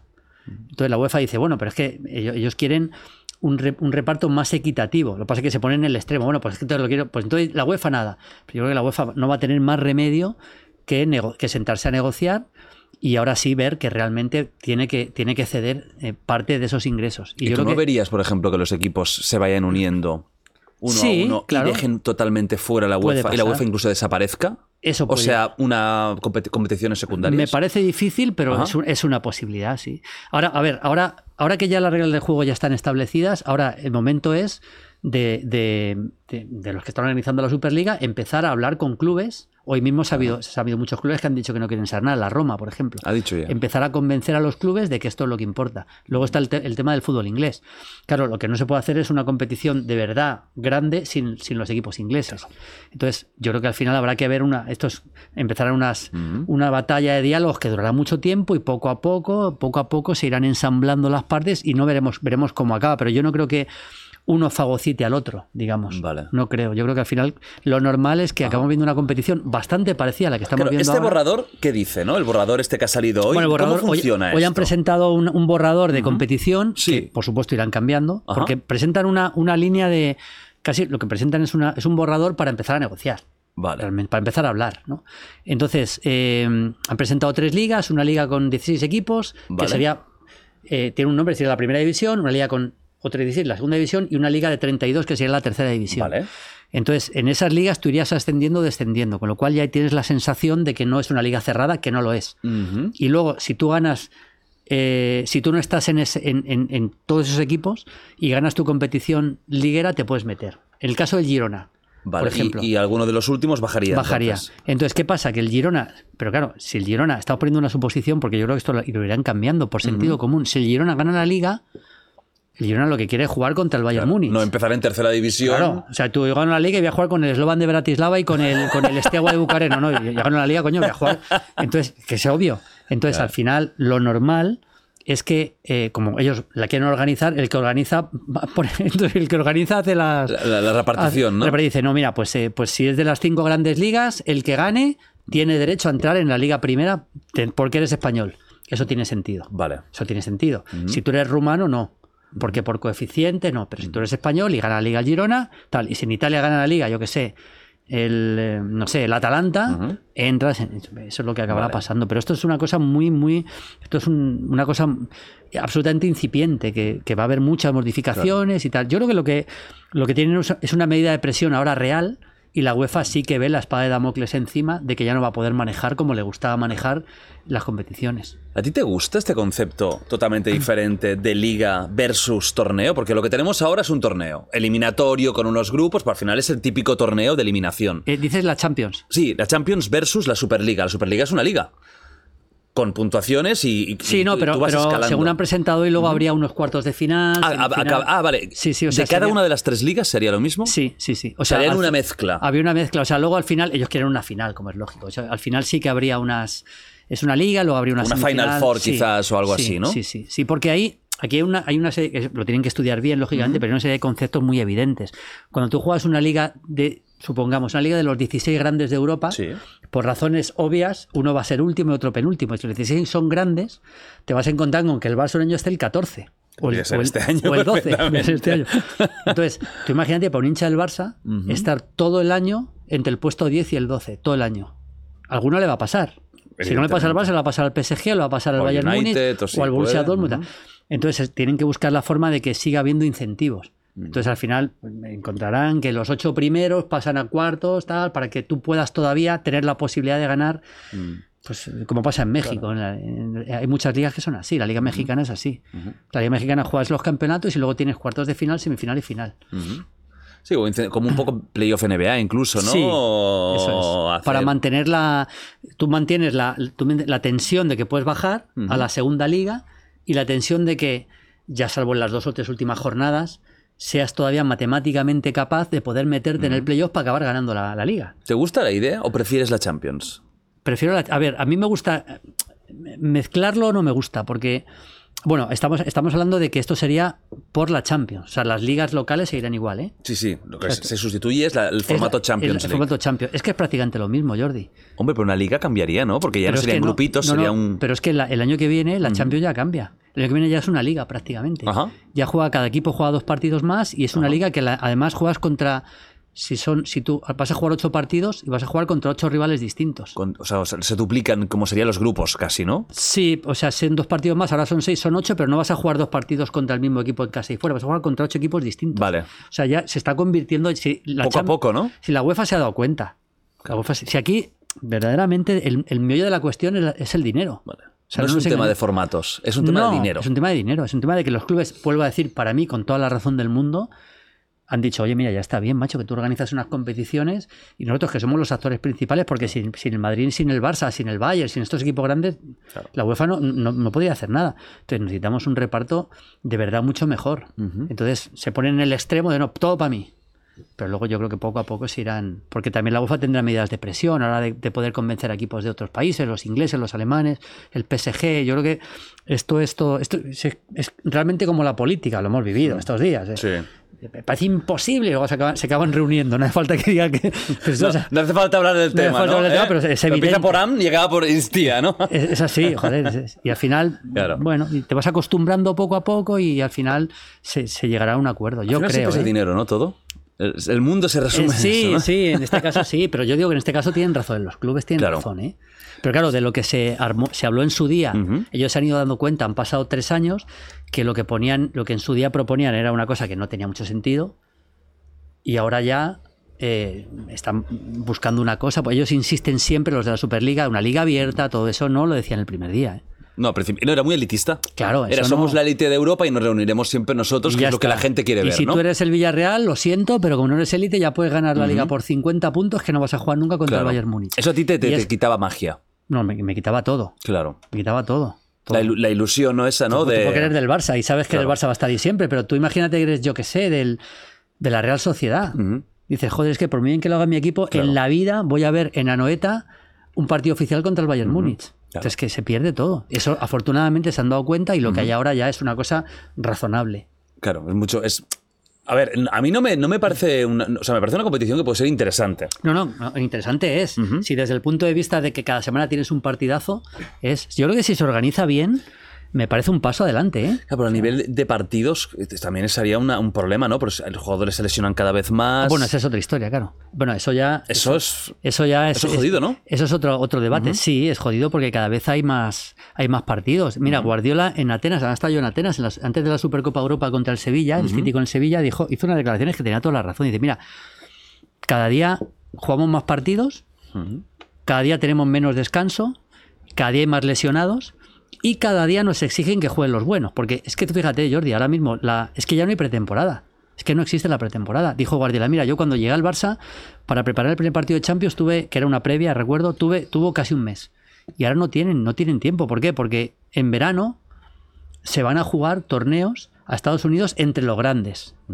Torneos en los que tienen que jugar los jugadores buenos, prácticamente todos. Porque, hay si dinero no- puesto ahí. entonces, claro, al final es que no. Y además, cuando tú juegas un Madrid-Bayern Múnich, no es como jugar un partido de pretemporada en el torneo de la línea, que. O sea, tienes que, tienes que ir a ganar, porque pues, está el prestigio, está. Mm.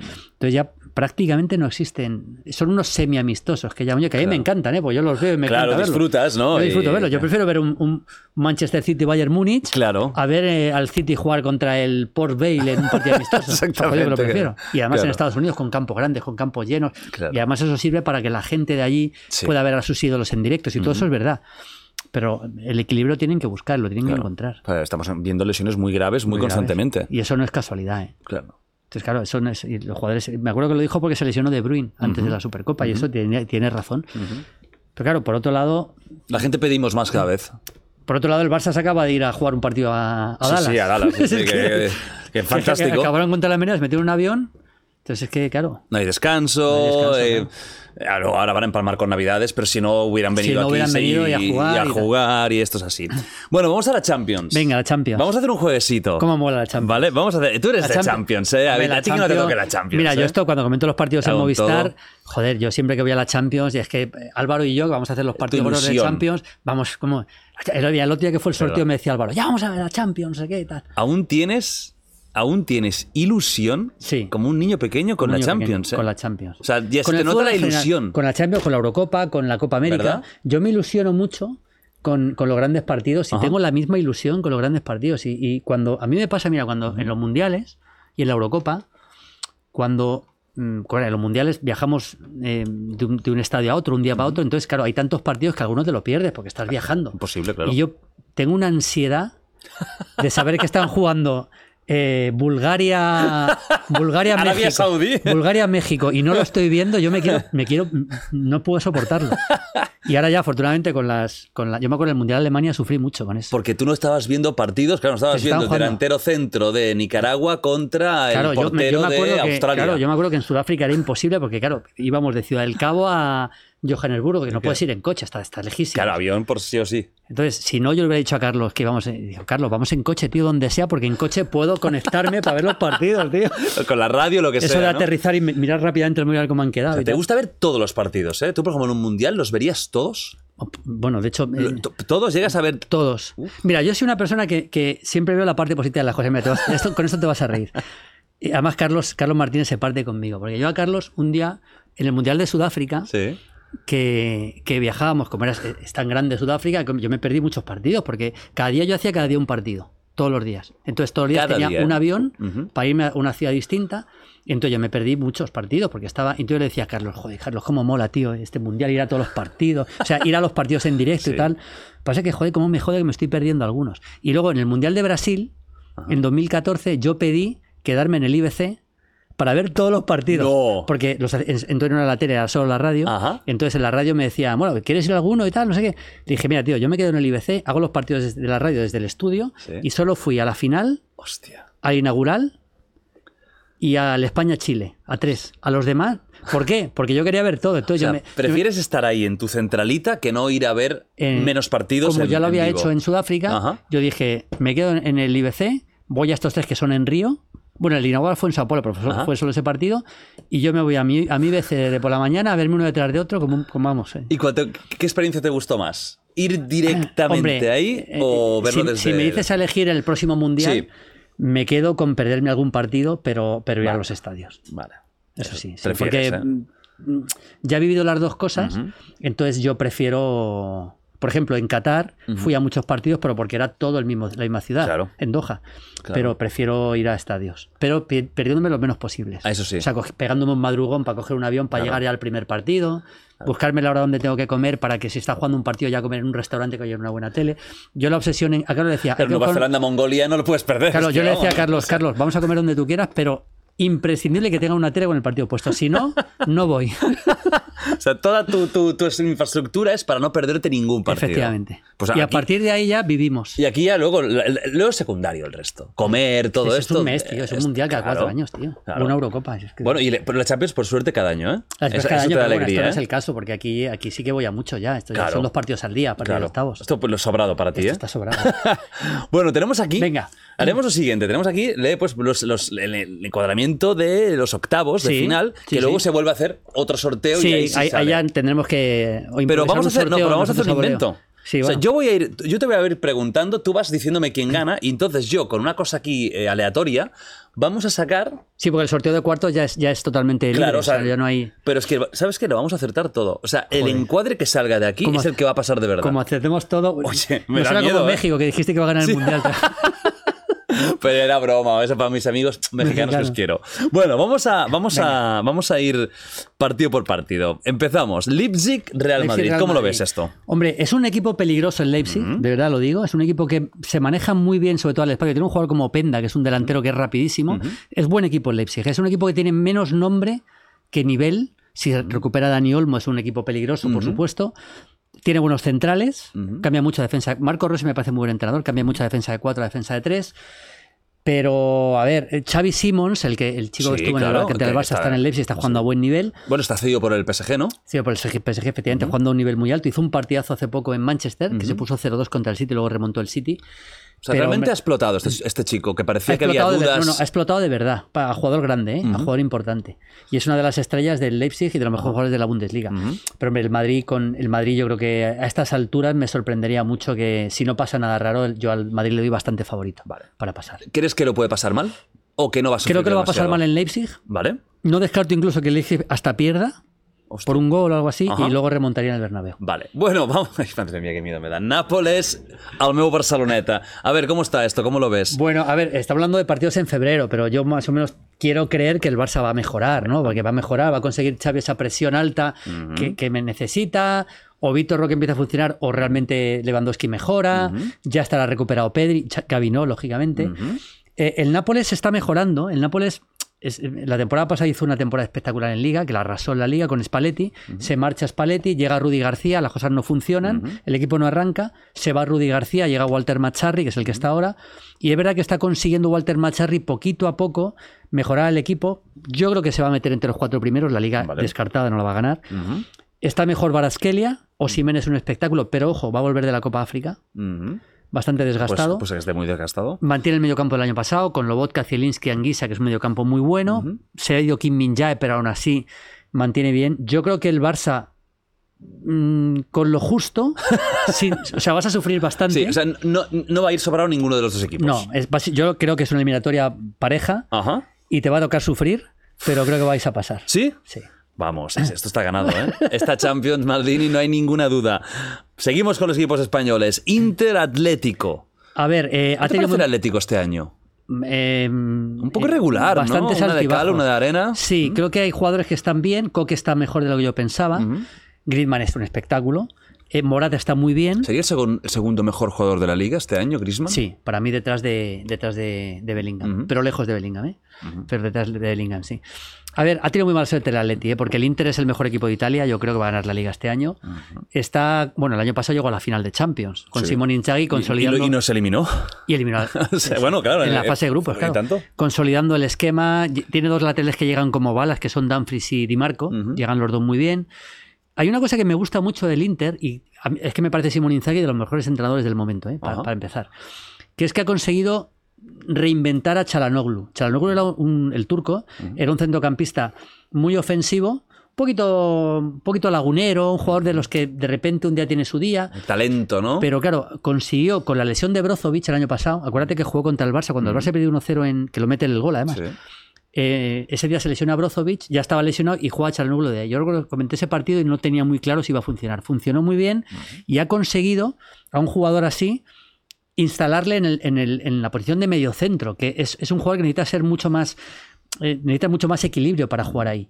Y lo ha conseguido. Luego tiene a Varela y a, y a Mkhitaryan, que ha crecido mucho. Tiene un muy buen equipo. Lautaro está que se sale. Pero tengo la sensación de que, conociendo al Cholo, en una eliminatoria igualadísima, va a pasar el Atlético. ¿Sí? Esto lo dice el cariño que le puedes tener al Cholo y Le al tengo Atlético, mucho cariño, ¿eh? O lo piensas de Lo verdad. pienso de verdad. A nivel Lo tu- pienso de verdad. eh, futbolístico. Lo ¿Crees pienso que el. Atlético Creo va a que, pasar? a ver, el Inter eh, ha sido incapaz de ganar a la Real Sociedad en dos partidos. ¿eh? Yo creo que el Atlético de Madrid va a hacer un partido muy, va a plantear un partido muy perro ahí en Milán. Le va a costar mucho al Inter y creo que en la vuelta, estilo, puro Sí, estilo y Simeone, creo que en la ¿eh? vuelta les puede eliminar. Vale. Pero, Pero igualado, ¿eh? o sea, que ninguno de los dos va, a- en principio, tiene por qué arrasar. No, menos. Bueno, si arrasa uno de los tres puede ser el Madrid con el Leipzig, pero no, tampoco creo. PSG, Real Sociedad. Aquí yo creo que la ilusión puede hablar, pero la realidad. No, hombre, Yo, yo tengo que ser serio y, y la realidad es que el PSG, ya lo he dicho antes, es un- es uno de los candidatos a la Champions. A ver, la Real ha jugado muy bien. Es un equipo que interrumpe mucho y lo hace bien. Es un equipo que no tiene tanto balón como la gente piensa. Pero está bien, lógicamente, la Real está a un muy buen nivel y Manuel me parece buenísimo, pero es que yo creo que desde el punto de vista individual eh, e incluso desde el punto de vista colectivo, hay un poco menos, pero yo creo que un PSG, si están todos con, con su Mbappé como está, es un, es un PSG que de repente ha renacido en la Champions. Se vio casi fuera, ¿eh? Se vio casi fuera el día del Newcastle. El otro día en Dortmund, que iba perdiendo, estaba fuera. Ha renacido en la Champions y se ha encontrado un sorteo benévolo en principio. Y yo creo que el PSG va a pasar, sí. Yo creo que el PSG va a pasar.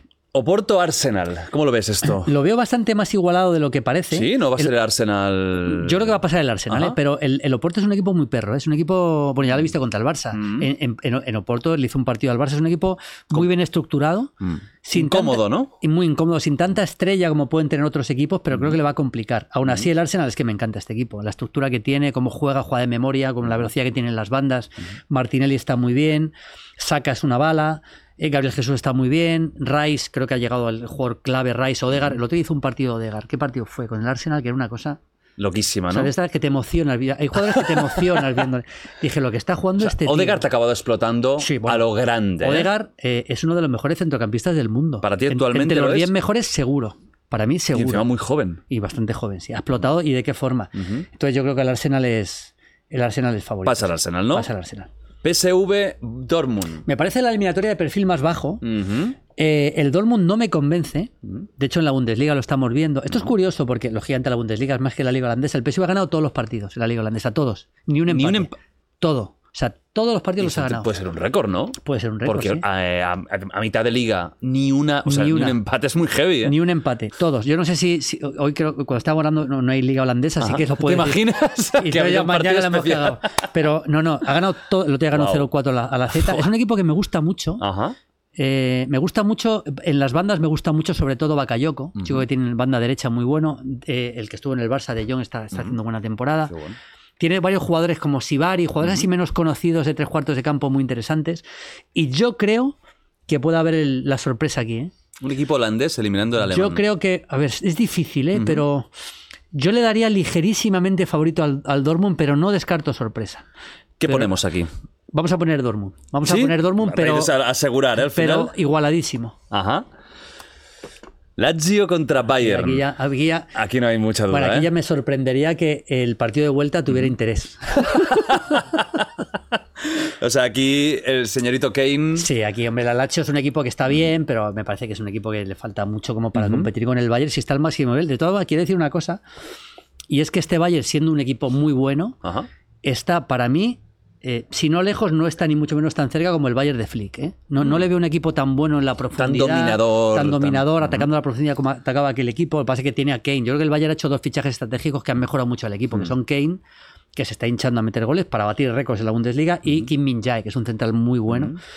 Y luego, pues tiene buenos extremos, tiene tres para meter a dos, tiene a Nabri, tiene a Sané, tiene a Coman, Kimmich, que no está pasando un momento, tiene que mejorar, Goretzka tiene un equipo para Claro. pues uno de los candidatos. Así que yo creo que Bayern Lazio, eh, Bayern, Vale, y ahora viene el gran derby, el, el, el- el- bueno, el encuentro que todo el mundo quiere ver, que es el, gran Copenhague contra, el Contra Manchester City. City, que es el... Me acuerdo porque dijo, después del partido estaba yo haciendo la, en Movistar la- el sorteo y entrevistó Mónica a Mónica Marchante a, a Chiqui Birguistán y dijo, típico, dijo, no sé, tal. Digo, no se lo cree ni él, tío. A ver, No, si tú le preguntas a Guardiola y te dirá, es, un- es un equipo bueno, complicado. eso, eso está bien porque así a los jugadores, los jugadores no se relajan. Pero bueno, que no son tontos los Que, jugadores. que a dos partidos no, Claro. no pensar que el City.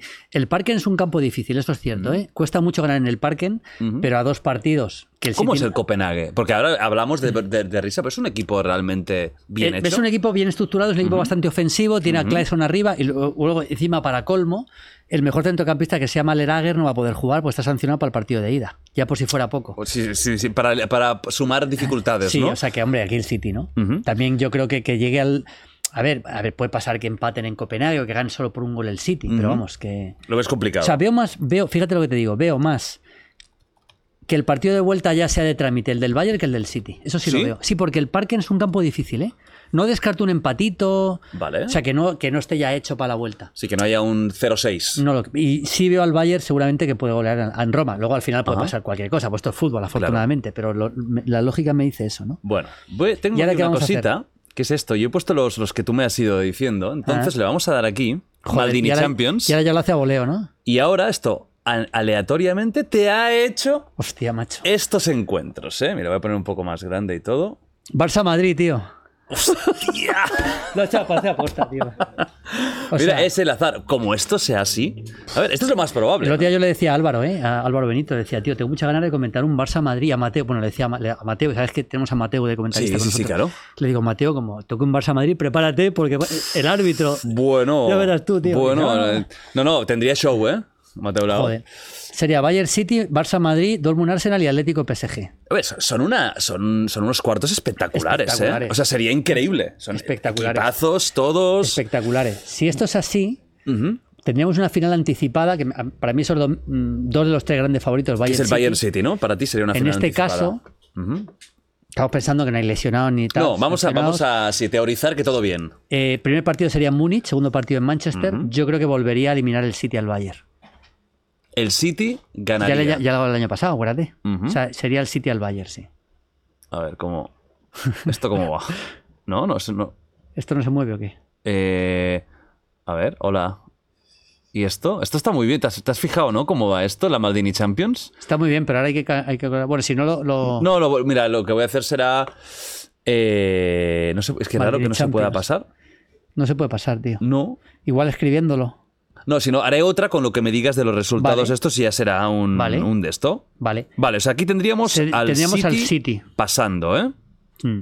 Vale, espérate, que he hecho otra para, para solo los ganadores. Vale, a ver. Ahí pasaría al City.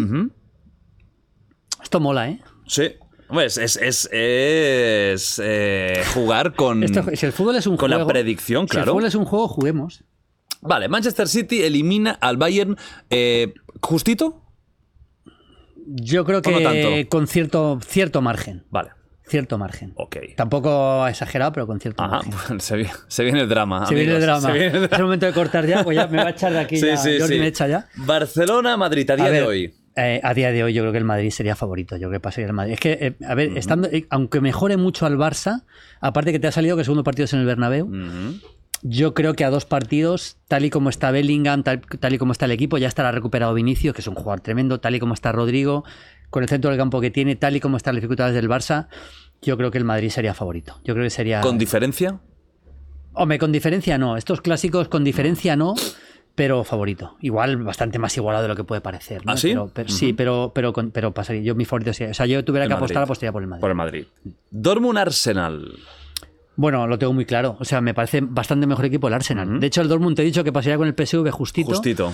El Arsenal es que es un equipo con una estructura magnífica, que tiene velocidad, que juegan de, de memoria y un equipo que está dominando, que está líder en la Premier, lógicamente ante ¿Es un tu equipo Dortmund. favorito de la Premier ahora mismo? Ya sé que el City es lo que es, pero. No, hombre, el ¿Es el que más que- te gusta ver? No, el que más me gusta ver es el City. El City. Es el City. Pero, pero me, me encanta ver el Arsenal. Mm. Pero si, si coinciden. Hombre, es que depende. Si el City juega con el Crystal Palace y el Arsenal juega contra el Manchester United, veo el Arsenal Manchester United. Pero en dos partidos más o menos similares. Mm. Prefieres ver el City. Prefiero ver el City. sí. Atlético PSG. Uh, Vaya partido. Simeone este, contra Luis Enrique, tú. Madre mía, vaya eliminatoria, macho. Hostia, de Mbappé sale con silla de ruedas de aquí. PSG, PSG. El creo que PSG, sí, ahí sí que no Yo creo que el tendrías- nivel- fíjate que yo creo que el Atlético de Madrid al PSG le complicaría mucho la vida, porque confío mucho en el Cholo en este tipo de partidos. Ya lo hizo con el City de Guardiola. Acuérdate que le eliminó llorando el City, Sí. 1-0 con gol de De Bruyne y 0-0 en, en Madrid. Justísimo. Pero justísimo, pero a mí me parece que el nivel individual del PSG es superior. Estando todos, yo diría un PSG Arsenal y un City Real Madrid. Vale. Pues. eh, sería. O sea, sería City Madrid. Que Sí. no sé por qué me lo ha hecho. Me lo, se- me lo ha cambiado, espérate. Aquí ya, aquí ya sí que sería así, porque ya sí que no es- ya sí que el sorteo es, ya no hay más sorteos. Sí, bueno, o lo imaginamos, mira. Lo imaginamos. Eh, mira, pero sí, porque ahora me ha hecho, me ha hecho random. Sería City Madrid. ¿Quién ganaría? El City. Sí. Sí, yo creo que no con el margen de la temporada pasada, donde por cierto el Madrid fue mejor en muchos minutos de la- del partido de ida y el City acabó encontrando el gol del empate con, con, em, con De Bruyne, pero en el, par- el partido de vuelta le sacó del campo el City. Además, esos partidos los hice en el estadio y era. Creo que el Madrid ahí salió a jugar con la sensación de que solo podía ganar al contragolpe y salió muy atrás y el City empezó a combinar y ajustó varias cosas Guardiola, ajustó lo de los jugadores de banda por dentro y lo machacó al Madrid. Yo creo que el Madrid, por muy bien que esté, daría favorito al City, pero no, no con tanta diferencia como la temporada pasada. Y tenemos el Arsenal PSG. PSG. Es que todo lo, casi todos los gordos han salido por el otro lado. Sí. Nada, yo, a mí el Arsenal me gusta mucho, Ajá. pero yo creo que el potencial del PSG individual es que creo que Mbappé marca mucha diferencia. Eh, yo daría al PSG. O sea, semifinal sería, la, la final sería City-PSG. Mbappé para ti es el segundo mejor jugador del mundo a día de hoy. A Mejor día que de hoy sí. Ujú. sí. Sí, sí, Hombre, es que son. Comparar jugadores con distintas posiciones, Haaland es un goleador, Kane es un goleador. Kane es más completo que Haaland, ¿eh? dicho sea de paso. ¿Sí? Más completo, sí, sí, sí. Kane, cuando sale del área, técnicamente es mejor, hace más cosas distintas que Haaland. Haaland es un depredador de área también, pero Kane a mí me parece más completo que Haaland. Si tú lo ficharías antes incluso. Ahí ya tengo dudas, es que depende de lo que Tema necesites. edad también. Tema, sí, de- tema de edad, no, yo ficharé a Haaland por la edad y, y porque además si tú tienes un equipo que le vas a abastecer a él, pues seguramente no necesitas que Kane baje atrás como hace a veces en el Bayern, ¿no? Pero, pero mm, a mí me parece que, que es, es- es- es espectacular. Y lo que me decías de Mbappé, yo creo que ahora mismo el jugador más determinante del mundo, el mejor en este momento de forma es Bellingham, pero si tú me dices de aquí a los próximos seis años quién puede ganar más balones de oro, te diría que Mbappé. ¿En el Madrid? Pues puede ser. Vamos, como el Madrid junta a Mbappé y Bellingham, No, olvidado ya. voy, me- olvidado ya. Ya, No, di- diré Dedícate que al tenemos badminton. Vitor Roque. Dedícate al Otros- badminton, tío. No, me pego un Ponte tiro a ver ya. badminton, hockey patines y tal, que ahí ganáis todo.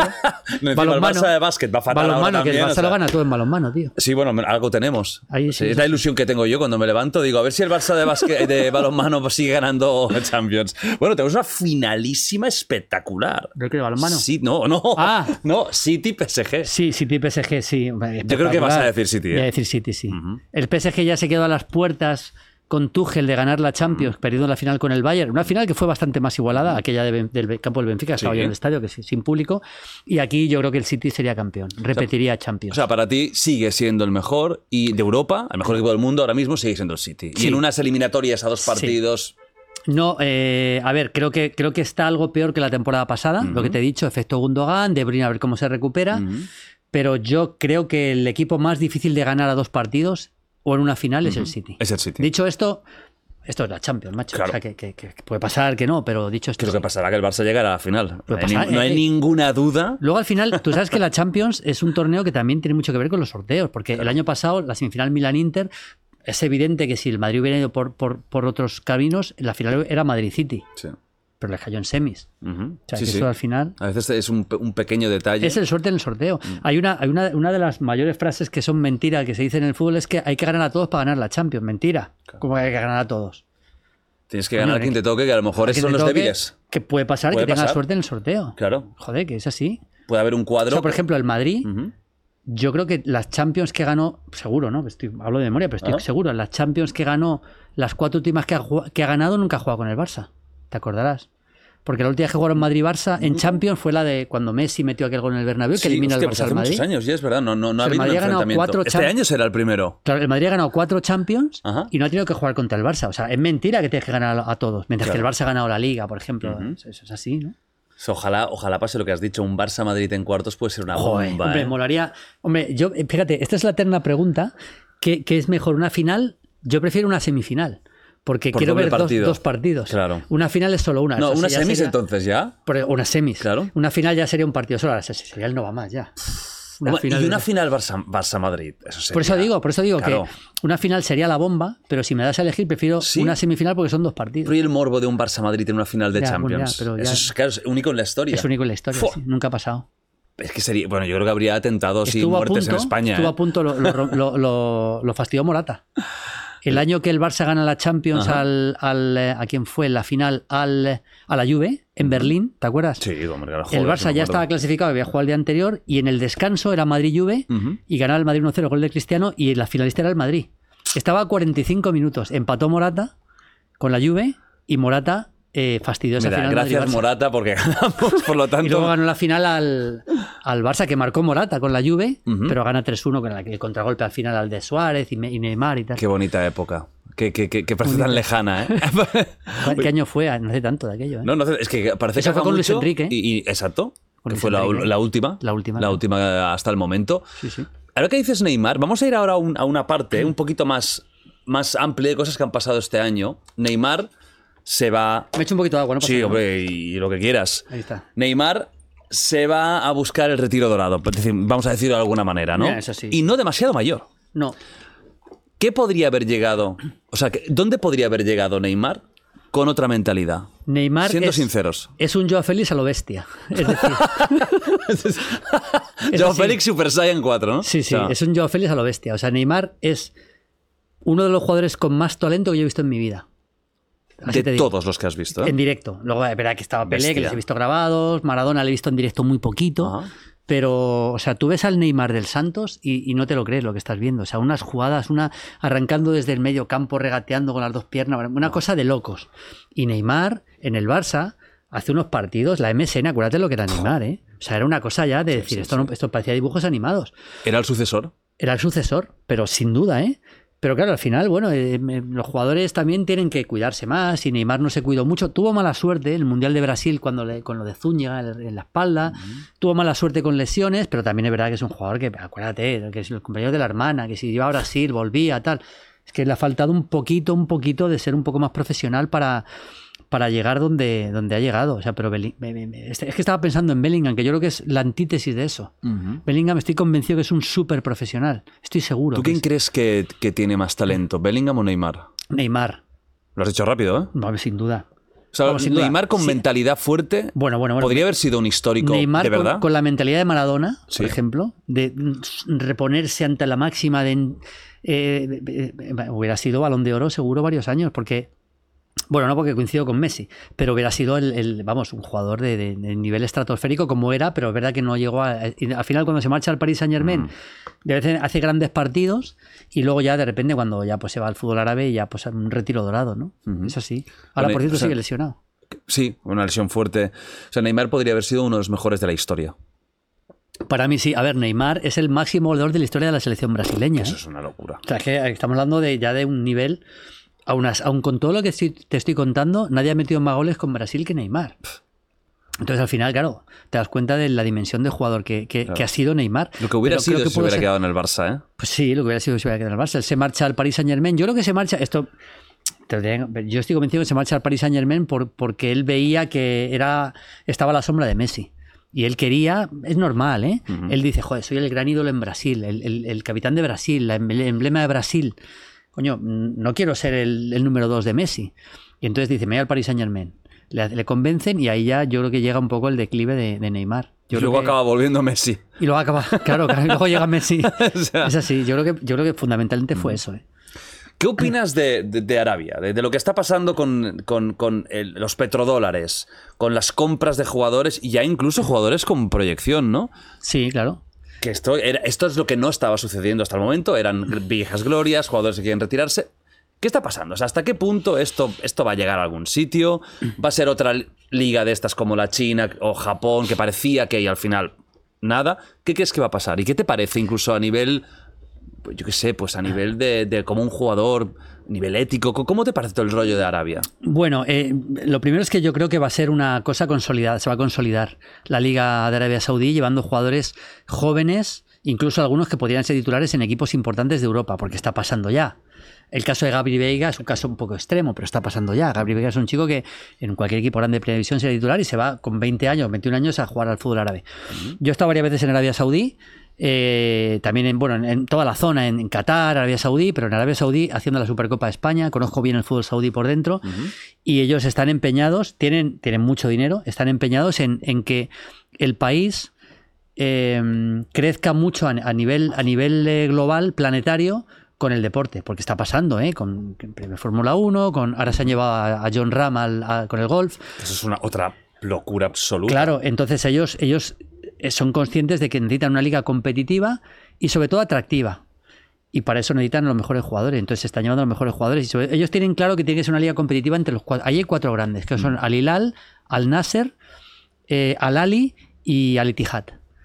Esos son los cuatro equipos grandes y ellos quieren que esos cuatro equipos grandes puedan competir entre ellos. Por eso ellos no quieren, y porque el gobierno es el que paga muchos de los fichajes.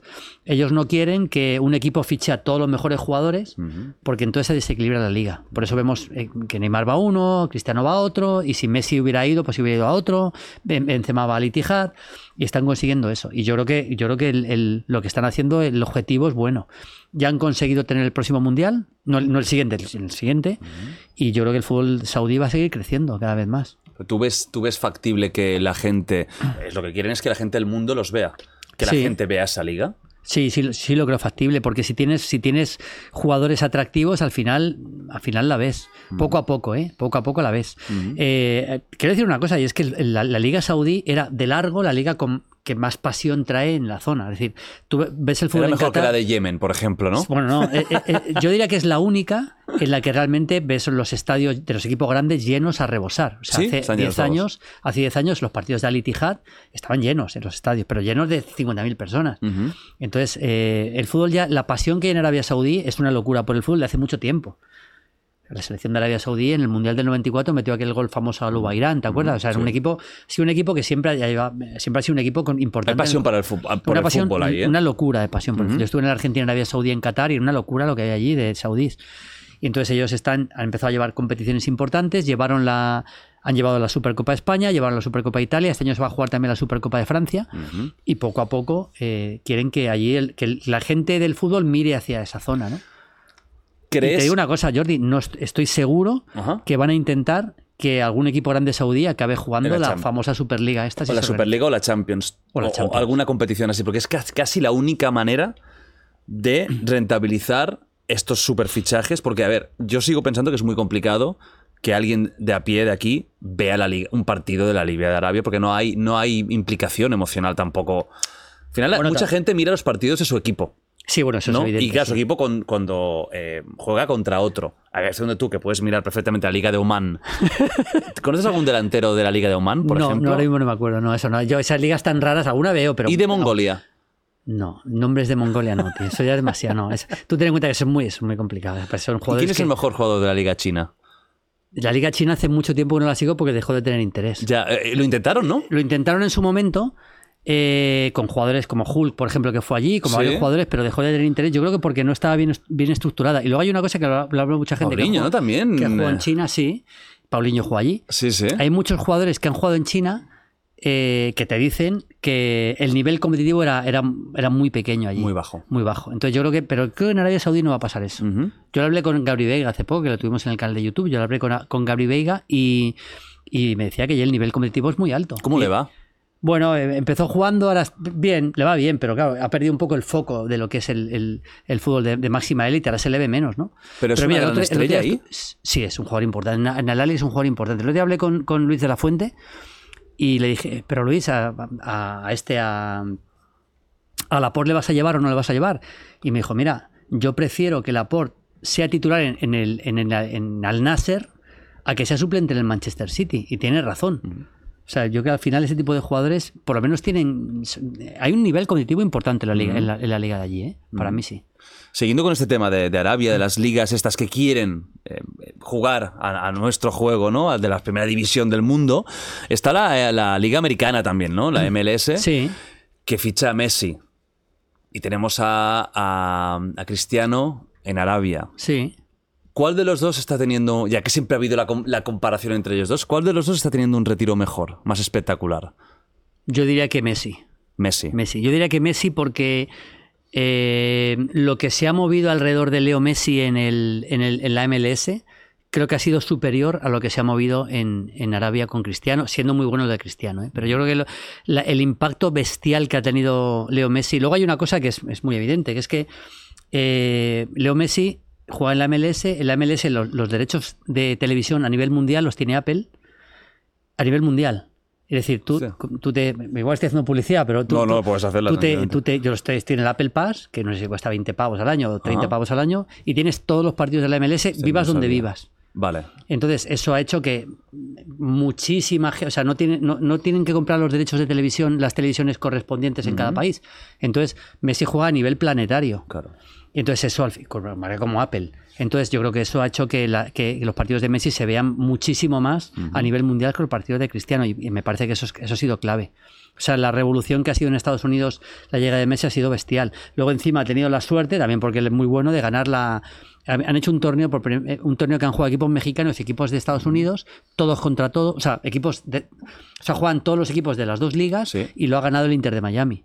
Que era un equipo además que estaba mal cuando Estaba, antes bueno, estaba, fichar estaba muy mal. Messi estaba muy Cuando mal. fichó Messi estaba último en su conferencia. Al final no se ha podido meter en playoff, pero, pero bueno, ha sido un impacto bestial. El lo de cambio ha Messi. sido yo, me he visto casi todos los partidos, casi todos los ¿Y qué visto. tal él? Bien, jugando sobrado, lógicamente, jugando muy sobrado, Pero, pero, hacía partidazos tras partidazos. hacía partidos muy buenos. Ganaba muchos partidos por él, empezó a meter goles, a dar pases de gol, mejoró mucho los jugadores que tenía alrededor. Por ejemplo, Campana es un chico ecuatoriano que ha mejorado mucho con él. Muchos jugadores que tenía alrededor han ido mejorando, lógicamente. Y bueno, el el Inter de Miami ha sido un espectáculo en muchos partidos. ¿eh? Ha sido un espectáculo. Y ha acabado, bueno, no se ha acabado clasificando en playoff porque realmente el tramo final bajó un poquito porque tenía muchos puntos de desventaja. Pero a ver qué pasa la próxima temporada, ¿no? Pero el impacto para mí ha sido mayor el de Messi en MLS que el de Cristiano en O sea, ha jugado bien en el Inter de. Él, él ha jugado bien. ha muy, jugado bien. muy bien. No, bien, no, muy bien. Jugado muy ¿Y bien. Cristiano? ¿Qué tal, qué tal esta, esta- época? Bueno, está metiendo muchos goles, está jugando la Champions de Asia también, que eso es importante, y ha hecho un montón de goles. y ¿Está, jugando muy bien también? Sí, está jugando bien, sí, está jugando muy bien también. Es que son jugadores tan buenos que en ese contexto, lógicamente, me- mejoran mucho. Pero claro, eh, está jugando muy bien también, sí. Cristiano al Nasser. siempre más Pero Messi que Cristiano, Te ¿no? reconozco que he visto mucho más partidos de Messi en, ¿Sí? en la MLS, he visto casi todos, que, que de Cristiano en, eh, en, Al Nasser. ¿Qué tal ves el nivel de la MLS? mejorando, creciendo, hay equipos buenos. Tú ves, a ver, equipos buenos. No se puede comparar con los equipos grandes europeos, para empezar. O sea, pero tú ves, ves cierto nivel en muchos, en muchos jugadores y en algunos equipos ves, ves que va creciendo el nivel. Hay jugadores, pues nivel Carlos Vela, jugadores que podrían jugar en Europa perfectamente todavía. a- Ricky Puig, ¿no? A, buen Eh, nivel, sí, Ricky Puig, eh, Herrera, por ejemplo, el jugador que estuvo en Atlético de Madrid. Ese tipo de jugadores que, bueno, a eh, Busquets y Alba están en el, en el Inter de Miami, ¿no? Jugadores que ves que son internacionales en, en selecciones sudamericanas o en selecciones de Centroamérica y, y están jugando a buen nivel. Pero vamos, no se puede comparar con los grandes equipos europeos. Eso es, eso es, eso es una obviedad, ¿no? ¿Qué liga dirías que es más potente a día de hoy? ¿La MLS o la de Arabia? En cuanto a mm, estrellas de los equipos grandes, la de Arabia. Tienes estrellas importantes en casi todos los equipos, importantes. La MLS no tanto, no tanto. En cuanto a calidad Pero futbolística. en cuanto a calidad futbolística me quedaría con, con la MLS. Con la MLS. Sí. ¿Tú crees que eh, va a acabar siendo una liga importante mundial? ¿La MLS? Sí. ¿O tiene muy complicado? Lo tiene muy complicado. Yo creo, aparte que ya sabes lo que es Estados Unidos, allí eh, ellos allí pues son casi una burbuja, allí lo ve mucha gente, pero yo creo que el- el- digamos a nivel a nivel mundial Eh, otra cosa es Inter de Miami o, o el efecto Messi, pero a nivel mundial eh, le va a costar mucho más. Claro, un Cincinnati contra. Chicago no, no, no- no hay tanto tirón, ¿no? le va a costar más. Sí, porque los jugadores, es que tú tienes una Litijat contra, contra Al Hilal y ya tienes un Neymar contra Benzema. Ujú. Pero si tú tienes un Cincinnati, pues ya no tienes esos jugadores, ¿no? O sea que eso es complicado. Una pregunta que, que a veces me viene a la cabeza con, con el nivel de Mm. las ligas, ¿no? ¿Por qué las ligas, por ejemplo, de países como, como Centroamérica, Suramérica, con jugadores potentísimos que acaban siendo estrellas mundiales, nunca han conseguido estar al nivel de, de Europa? ¿Cuál es, el, ¿Cuál es el problema? Bueno, el principal problema es que los jugadores se van muy jóvenes. ¿Eso es un tema económico entonces? Es un tema económico, Puramente jóvenes. económico, ¿no? Sí, eso, eso es, es algo relativamente reciente. O sea, por ejemplo, eh, ahora que se está jugando el Mundial de Clubes, los últimos 10 mundiales de clubes los ha ganado el equipo europeo, los últimos 10. Y en 5 de los 10, el equipo de Sudamérica no ha llegado a la final. Ha perdido contra el equipo de Centroamérica, como Tigres pasó, o contra el equipo de un equipo del Raya Casablanca. Eh, em, la diferencia se está, se está acrecentando porque los jugadores salen cada vez más jóvenes. Pero hace unos años, hace 18 años, Boca era un equipo poderosísimo a nivel mundial, y River, y Palmeiras, y Corinthians, y Flamengo. ¿Eran equipos que podrían haber competido al máximo Sí, nivel claro. en Europa? Sí, claro. De hecho, en la Copa Intercontinental, durante muchísimos años, ganaba el equipo sudamericano el equipo europeo. Por ejemplo, el Flamengo le ganó al Liverpool en los años 80, el, Nottingham- el Nacional le ganó al Nottingham Forest. Es que era prácticamente, casi te diría que el favorito el equipo sudamericano. Ostras. En los años 80 y 90. Luego ya fue cambiando. Argentino Juniors le ganó a la Juventus. No, per- perdió por penaltis. Perdió por penaltis, pero eh, fue un partido muy parejo. O sea, poco a poco eso ha ido cambiando y ahora prácticamente parece impensable Mm.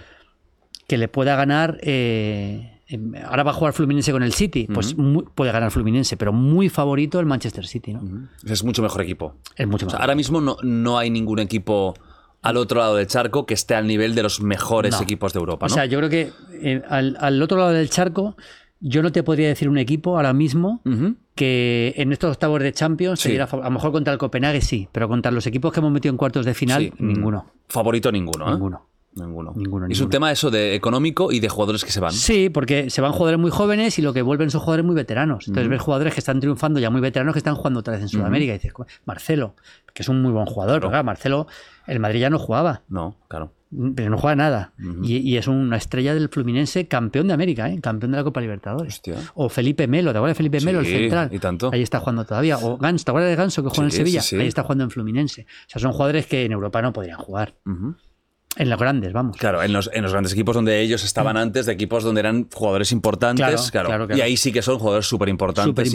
De buen nivel. De buen nivel, Con la edad que tengan. Hablando de ligas, este año ha habido la irrupción de la Kings League. Sí. ¿Qué te parece la Kings League? A ver. Sinceramente no la veo.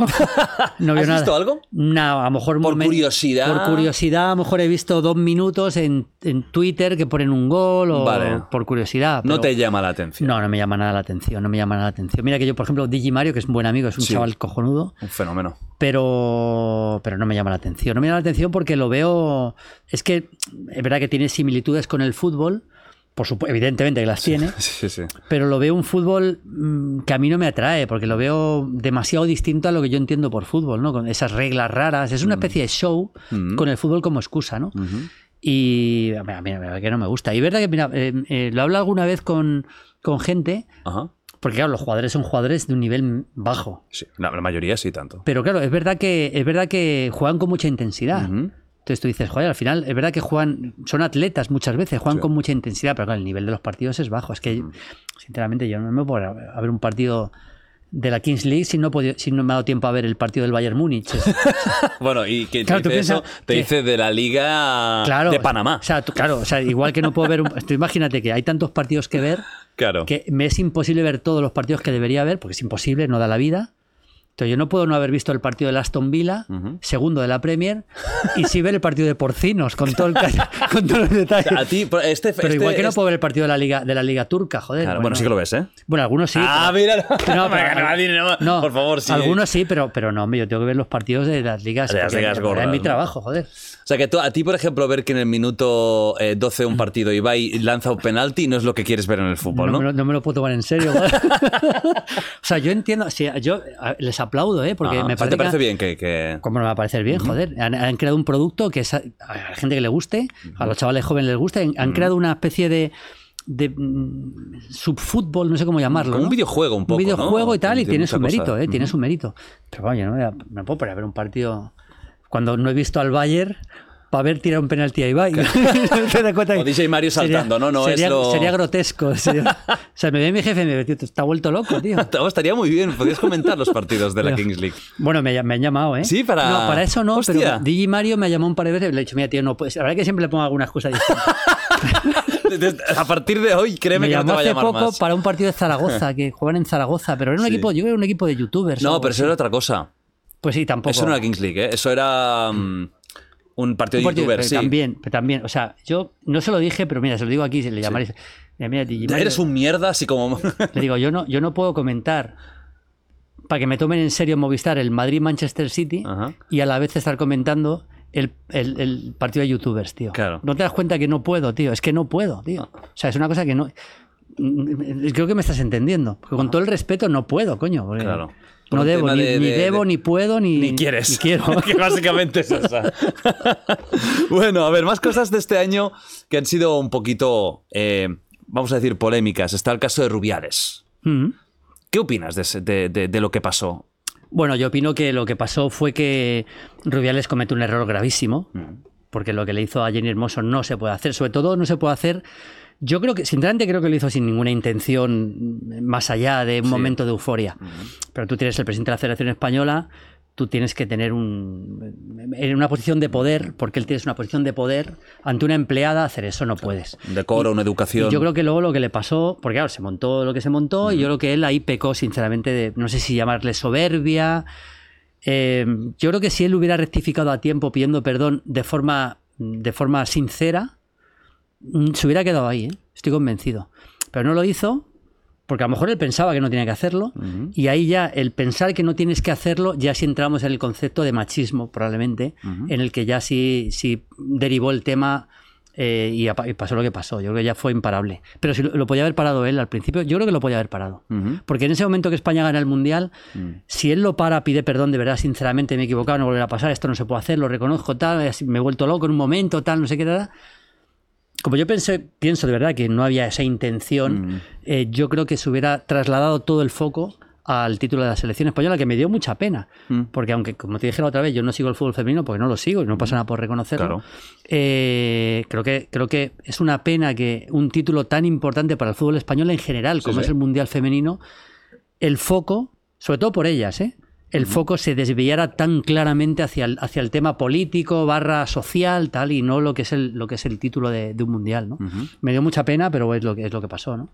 ¿Ves eh, lógico que con perdón o sin perdón él esté fuera de, de su cargo? Sí, lo veo lógico, sí. O sea, es un acto que no se puede permitir, ¿no? En Sí. un presidente. Sí, yo creo que el, el acto y el no arrepentimiento in- inmediato, creo que sí, eh, me parece lógico. Sinceramente me parece lógico. Yo con Rubiales no tengo casi, un par de veces coincidido con él, no tengo ninguna relación, pero, pero yo creo que sí, yo creo que se equivocó en eso. Se equivocó en las dos cosas, pero eh, sobre todo en, en- en no rectificar a tiempo y no, en no reconocer un error a tiempo. Yo creo que los errores hay que saber reconocerlos.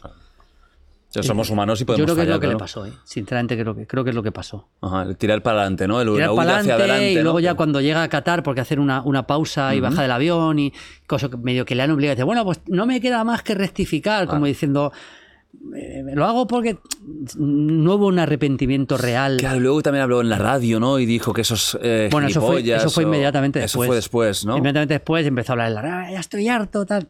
No hubo, hubo una sensación que no, no es buena para. Bueno, aparte, evidentemente, del gesto que hizo en el palco, ¿no? Ajá. Que eso tampoco, Claro. tampoco es muy Sí, no es muy, no es muy Pues yo creo normal. que ahí se, creo que no, no dio la imagen que necesita dar el presidente de la Federación Mm. de Fútbol, que es al final es una persona muy importante en este país, el Claro. presidente de la, de la federación del deporte más seguido con diferencia en España, ¿no? Entonces yo creo que ahí, bueno, me parece lógico. Y otro, y otro O sea, gran... Más o menos he dicho lo que pensabas, ¿no? Sí, no, a ver, ¿te gustaba él como, como presidente? Es ¿Qué- que tampoco qué- en la qué- federación yo, de, de verdad que no, no, no, no tengo un trato así como para saber. Yo creo No. que haría cosas bien, cosas mal y cosas regular, pero no, no, no he estado tan encima como para tener una opinión de si me está gustando como presidente. Sinceramente te digo, ¿eh? Bueno, mira, que como tú te mojas, ¿tú crees que por eso las consecuencias, incluso legales, que puede haber de este acto, son un poco eh, exageradas? Sí, sí, no, sin duda. O sea, que ha habido también una ha sobreexageración. habido una, de- so- yo creo que se ha utilizado como un caso ejemplarizante, ¿no? En un momento de la sociedad que está pasando lo que está pasando, que a lo mejor hasta no es malo que pase, para él, desde luego. Claro, sí. si no te pilla. Desde ti, luego, claro. si le pilla a él es malo, pero, pero a lo mejor es bueno que una persona muy importante le pase esto para que haya una. una porque el machismo es una lacra que no podemos Claro. permitir en España. Eso es evidente. Entonces, yo creo que es- ese caso ejemplarizante, si se. Si se si, si la o sea, si se, se toma como ejemplo para algo positivo en el futuro, me parecerá bien. El problema es que a mí sí que me sí que parecería sido una un locura que le caigan, a lo mejor No, no. incluso una, una, una condena de, de, de- ni que sea un año de cárcel. No, o sea, pero es que yo creo que eso ni lo. no pondríamos. que- yo creo bueno, que el- hay denuncia, hay, Sí, pero yo creo que al final sí va- imperará el sentido lado. común y no pasará. No creo que pase, vamos, me parecería impensable. Yo creo que esto al final pues le ha costado su carrera como presidente y ya está, pero no, no creo que vaya a la cárcel, joder, por no, no lo creo, vamos. Bueno, ha sido lo que tú dices, ¿no? A lo mejor ejemplarizante. Como Sí, para no, no, avisar. no, no, ha sido Y si te ejemplarizante. toca es una mierda. Ha sido ejemplarizante seguro, seguro, seguro, segurísimo, sí. Como aviso. Otra cosa muy polémica de este año, que también todo el mundo ha hablado, es el tema Negreira, ¿no? Y los árbitros. Claro, tú no sabrás lo que hay dentro, pero Ni idea, claro. yo te digo a nivel tú de sensaciones. ¿Tú has tenido sensaciones de que en los últimos tiempos había cosas raras con los árbitros a favor del Barça, por ejemplo? ¿O nunca te ha dado esa sensación? A mí nunca, yo te digo de verdad. Y, Tú has visto millones de partidos. Yo creo, que, yo creo en la honestidad de los árbitros como colectivo. No digo que no pueda haber algún árbitro corrupto como en cualquier faceta de la vida, como habrá algún periodista corrupto, o como habrá policías corruptos, o habrá jueces corruptos, puede haber uno, dos, puede haberlo. Eso es imposible saberlo y muy difícil que no lo haya. Pero como colectivo, yo creo siempre que he ido a la honestidad de los árbitros. Y, y eso es lo que creo, sinceramente. También creo, sinceramente, que lo que estaba haciendo el Barça, pues no es de recibo. Porque tú al final estás, ya sea por, por lo que sea, tú no puedes tener a sueldo a alguien que tiene un peso importante en decisiones de, de- de tema arbitral. O sea, yo creo que eso, eso el Barça no lo podía haber hecho y no lo debió hacer y creo que le- le- es importante que para el Barça eh, pa- pague las consecuencias. No sé cómo, ni, pero alguna consecuencia tiene que haber. Porque sobre todo esto lo que hace es que a la eh, siembras una duda, una duda eh, que va a ser permanente en, el, en el colectivo y en el fútbol en general. Y creo que eso no, eso se tiene que aclarar como sea. Se tiene que aclarar como sea, de alguna forma que, que- que se, que se sepa si hay responsabilidades que se depuren y si ha habido algún árbitro corrupto que se sepa, pero que se sepa que el colectivo arbitral, o sea, que no está corrompida la, la competición. Eso es lo que, eso es lo que creo. Me gustaría que pasara. Ajá. Todo lo que no pase de eso será, pues será una, una duda permanente, ¿no? Mm. Lo que pasa es que hoy en día hay tanta información y tan rápida que todo se olvida muy rápido. Sí, ¿verdad? bueno, claro, se de otra De, de cosa. aquí dos años seguramente Claro, no, se esto- acordará la gente esto- de Negreira. esto es ¿eh? así. ¿Es De- así? De aquí a dos años eh, sería una pena que no fuera así, porque yo creo que, que el fútbol necesita que haya una aclaración de todo esto. ¿eh? Pero, pero de qué ha pasado de verdad y de por qué y tal, sería bueno. Sería bueno por, por, la, por la limpieza de la competición, Claro. del, del deporte que tanto amo, joder. Claro. Pero, pero es verdad que en, en este país ya sabes que un escándalo tapa al otro. Sin duda. Sí, Bueno, y, la- y la ¿sabes? persona que va después de, de- de tú en este, en este podcast habló de eso. Sí, ¿no? Claro, es que un escándalo tapa el otro, y el otro se tapa el otro, y el otro, y el otro, y a lo mejor dentro de dos años, pues ya. Oye, ¿te acuerdas de aquello de Negreira? Ah, sí, aquí, aquí, Sí, y de- y ¿qué ¿no? pasó? Que le dio la el Barça, ¿no? no, no. eh.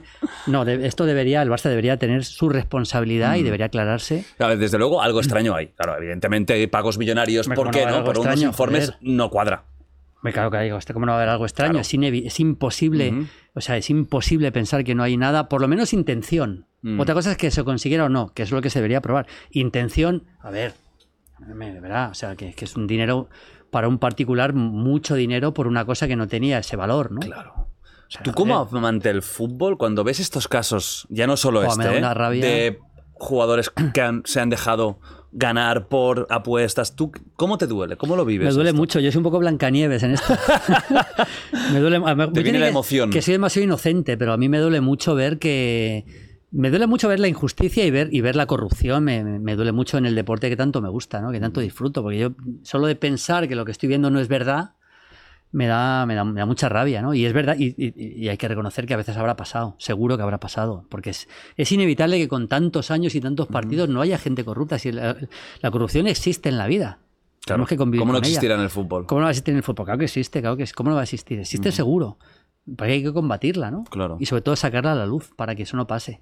para, que sea, para que sea lícito y limpio de lo que estamos viviendo. O sea, si yo, yo como aficionado o como profesional dudara realmente de que lo que estoy viendo es lícito, dejaría de interesarme. O sea, no, no, no tengo ninguna duda. Diría, ¿para qué lo veo si esto está todo, todo pactado? Lo que pasa es que luego al final lo que ha pasado es que también el, el- aquí, a ver, hay, aquí hay mucho aficionado de un equipo y de otro que al final dicen, no, pero es que todo lo que ha ganado el Barça estaba comprado. Vamos a ver, tú has visto jugar al Barça de Guardiola, cualquiera que, había un po- que sepa un poco de fútbol, vamos, es que, no- vamos, que, que- que el Barça de Guardiola es el mejor equipo que he visto en mi vida y que ha ganado esos títulos que ha ganado porque era el mejor equipo que he visto en mi vida jugar al fútbol. No porque tuvieran, estuvieran pagando a uno o a otro. Eso, eso también lo tengo claro. ¿eh? Luego hay el fanatismo, ¿no? Y la gente se lo lleva a su terreno. Lo lleva, y- a, lo lleva a su terreno y hay que combatir también ese fanatismo, ¿no? Hay que convivir con él, pero intentar combatirlo de alguna forma, ¿no? Si tuvieras que definir el fútbol con una frase, ¿cuál sería?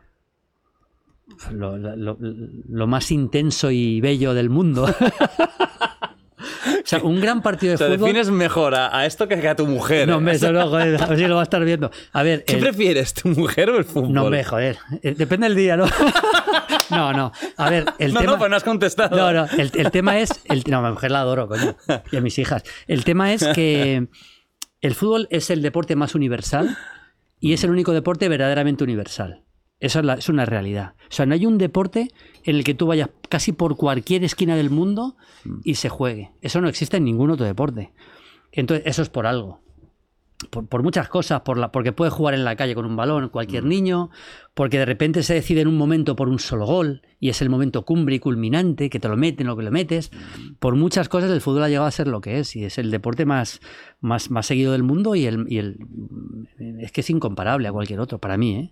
O sea, vaya, vaya, vaya encrucijada te he puesto con lo de tu mujer y el fútbol. Sí, ¿eh? ¿no? Te mata. Bueno, yo Sí. soy muy atletismo también, que sabes que mi mujer es una atleta Sí, joder, histórica. es superhistórica. Maite Zúñiga, Maite Zúñiga, sí, y sí, sí. Si te dijeran de... No me pasa nada. Ojo, la pregunta. Es teórica, ¿eh? Qué mala leche Si te. Este es muy mala leche. Si te dijeran que nunca más vas a ver a tu mujer, no le va a pasar nada, ¿eh? Y, o nunca más vas a ver un solo partido de fútbol, ¿con qué te es que me quedas? estás poniendo en una cosa que es imposible. No, no, pero es... No, me diría lo de mi, eh, mi mujer, la quiero mucho, joder. ¡Ale! Acabas de salvar el divorcio. Acaba de ver el divorcio.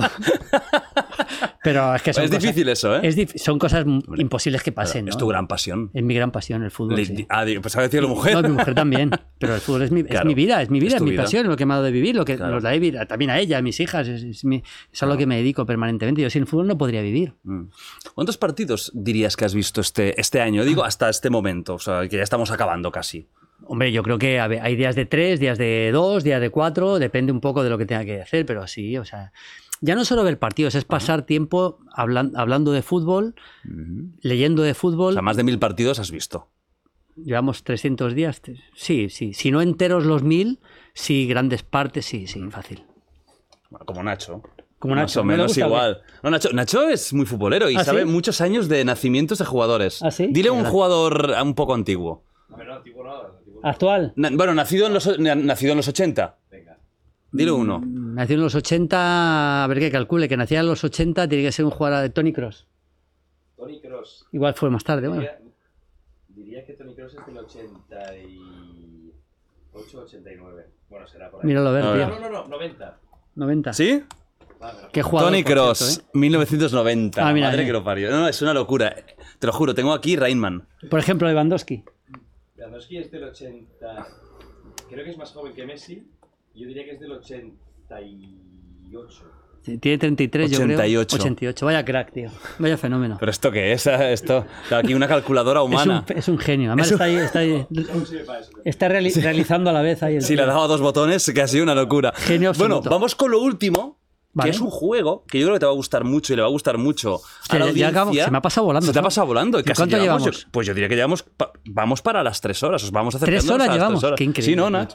¿Dos y media? 2, 2 y 20. A dos Aún y así no veinte. está mal, ¿eh? No, no, joder, no está mal. Y no, y espérate, que ahora queda una cosa gordita, ¿eh? Vale. Que es un- una tier list Ah, vale. Ah, eso Que mola. eso- eso te mola, ¿eh? Eso me mola. que te he visto que, que- que has hecho.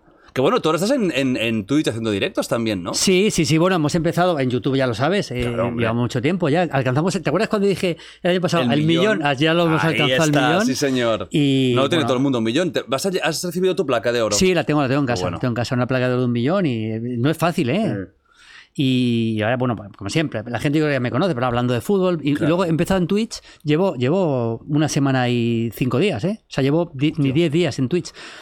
Hago directos por la eh, de una a tres todos los días. Vale. Un poco lo que soy yo, ¿no? Eh, actualidad, analizar los ¿Contestas partidos. también preguntas Sí, y eso? preguntas. actualidad los partidos de forma profunda y dedico todos los días un buen rato a fútbol histórico con mi archivo Uh, eso te para encanta, ver ¿eh? fútbol histórico que me encanta. Eso- Y lo estoy pasando muy bien en Twitch, se llama igual, Mundo Maldini. Así que bueno, la gente que le apetezca, pues ya sabe dónde, dónde estamos. Claro, eh, ya sabéis, ¿eh? Y ahora por los dos millones.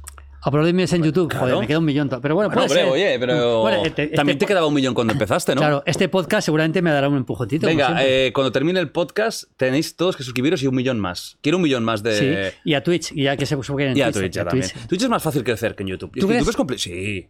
No sé, yo estamos empezando, fácil. estamos empezando ahí.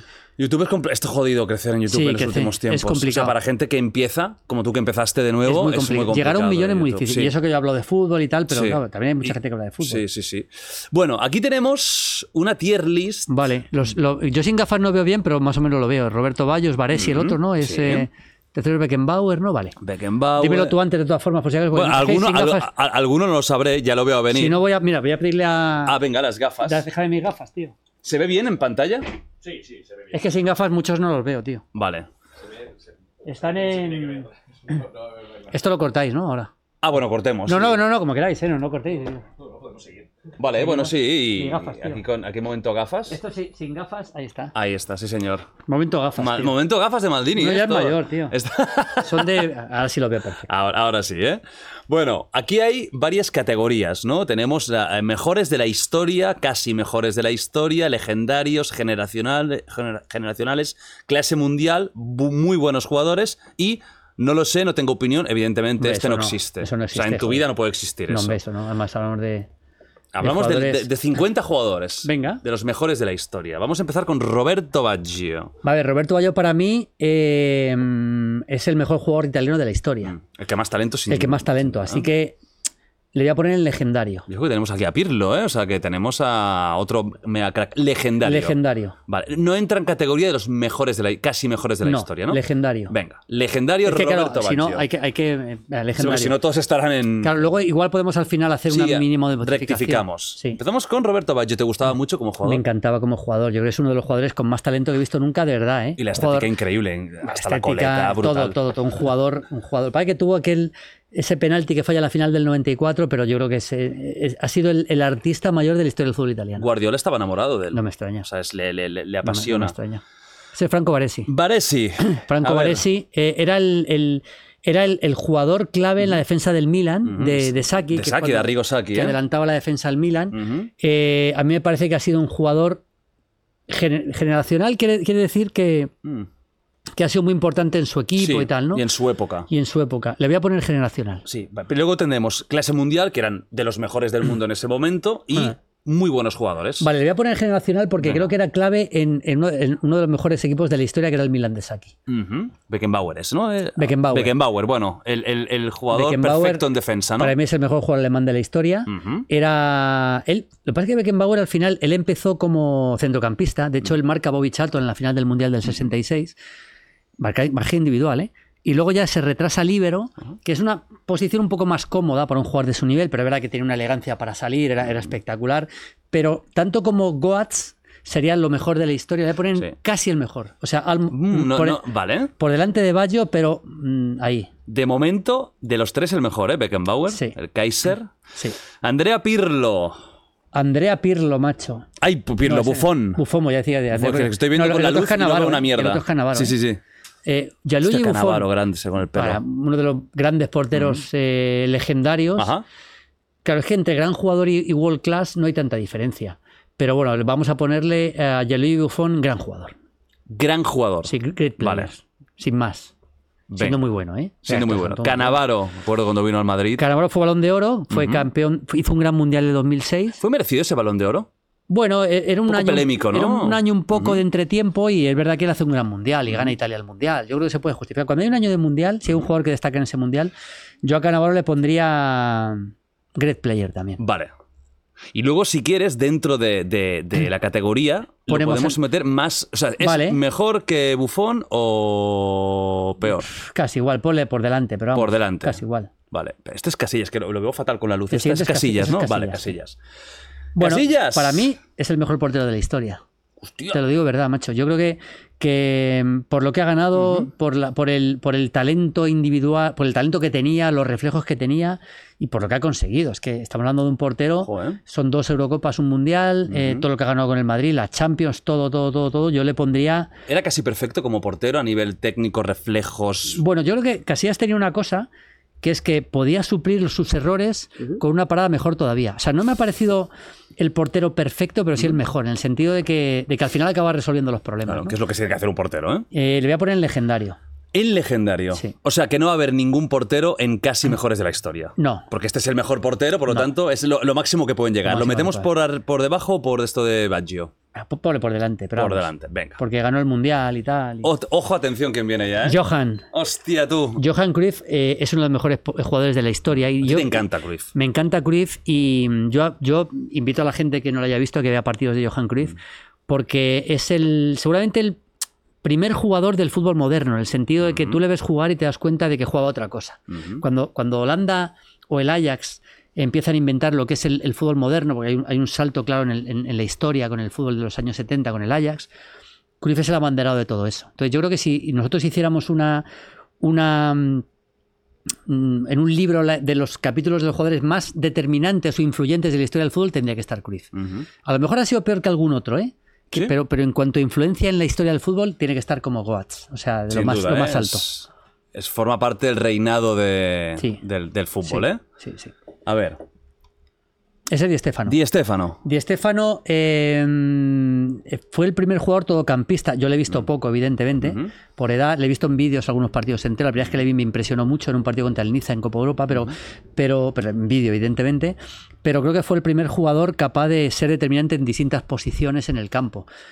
Emblema del mejor Real Madrid de, de- de inicios de, de la Champions, con cinco Copas Europa seguidas.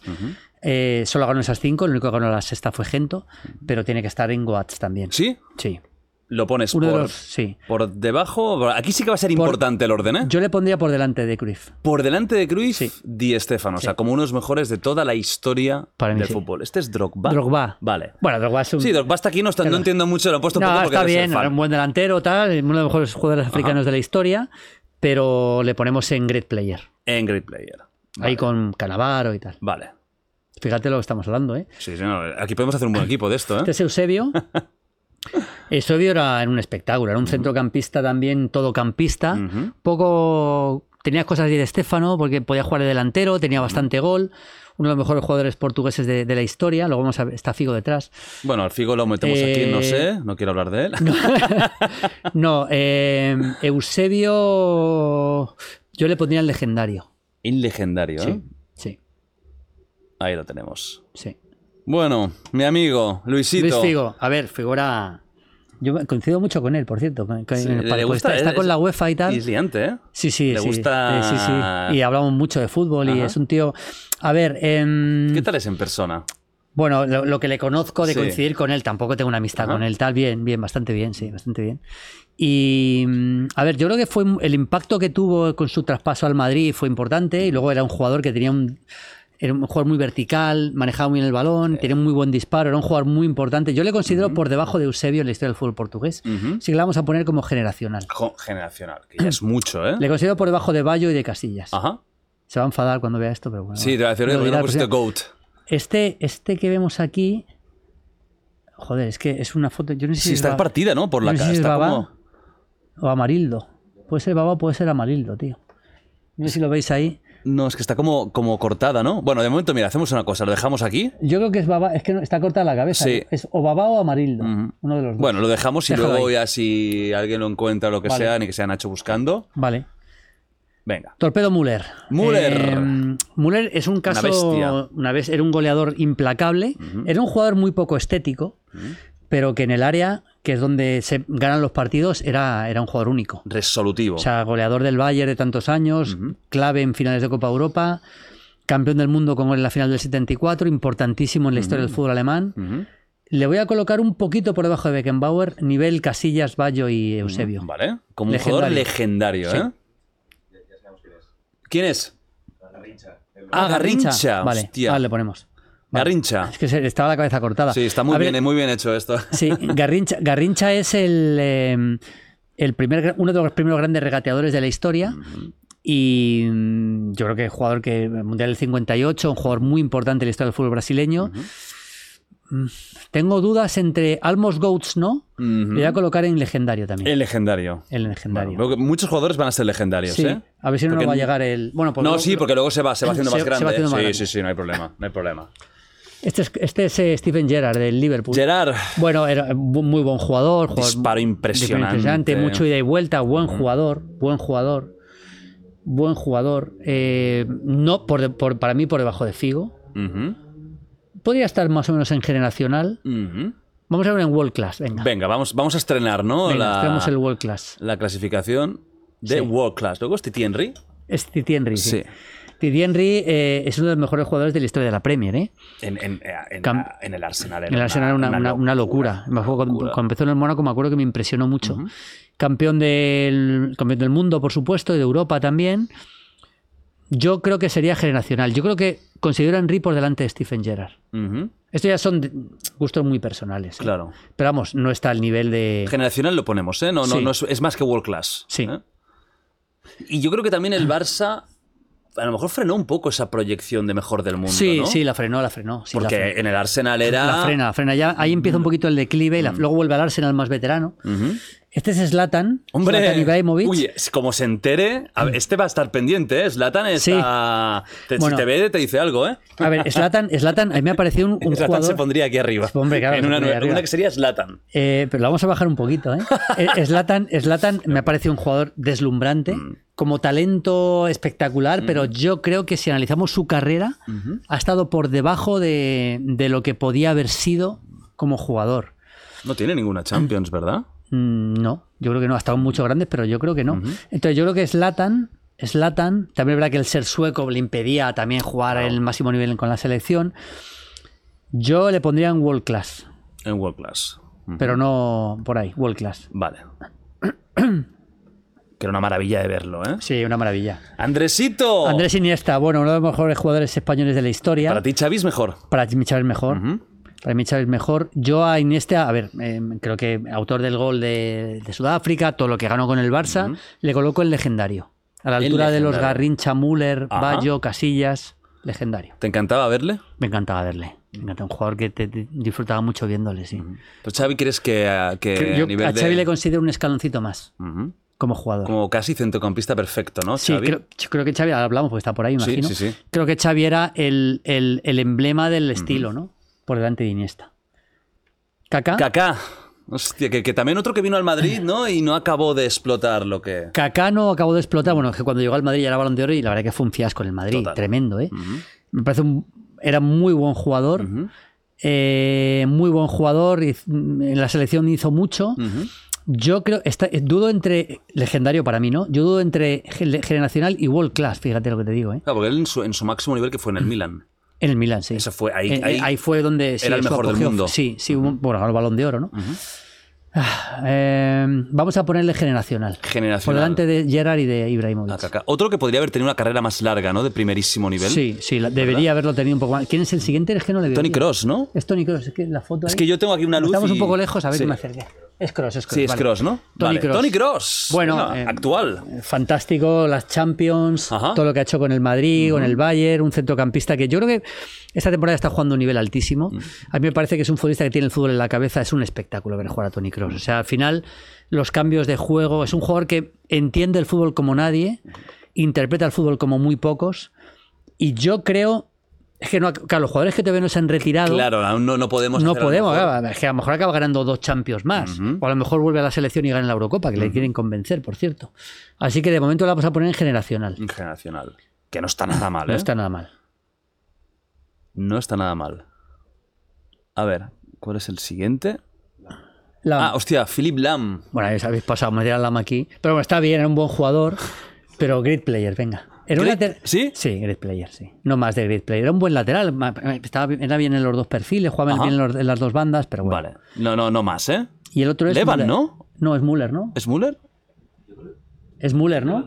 Es- yo, yo creo que es. Le- Mm. Yo creo que es Müller, tío. Yo creo que es Levan, ¿eh? Yo creo que es Lewandowski. Aquí, aquí decimos Levan. Lewandowski. Es que está la cara cortada. Es que está la cara Lewandowski. Es que- cortada. es que a veces- hizo la mitad la cara, tío. Sí. ¿Cómo lo ves? ¿Es Lewandowski?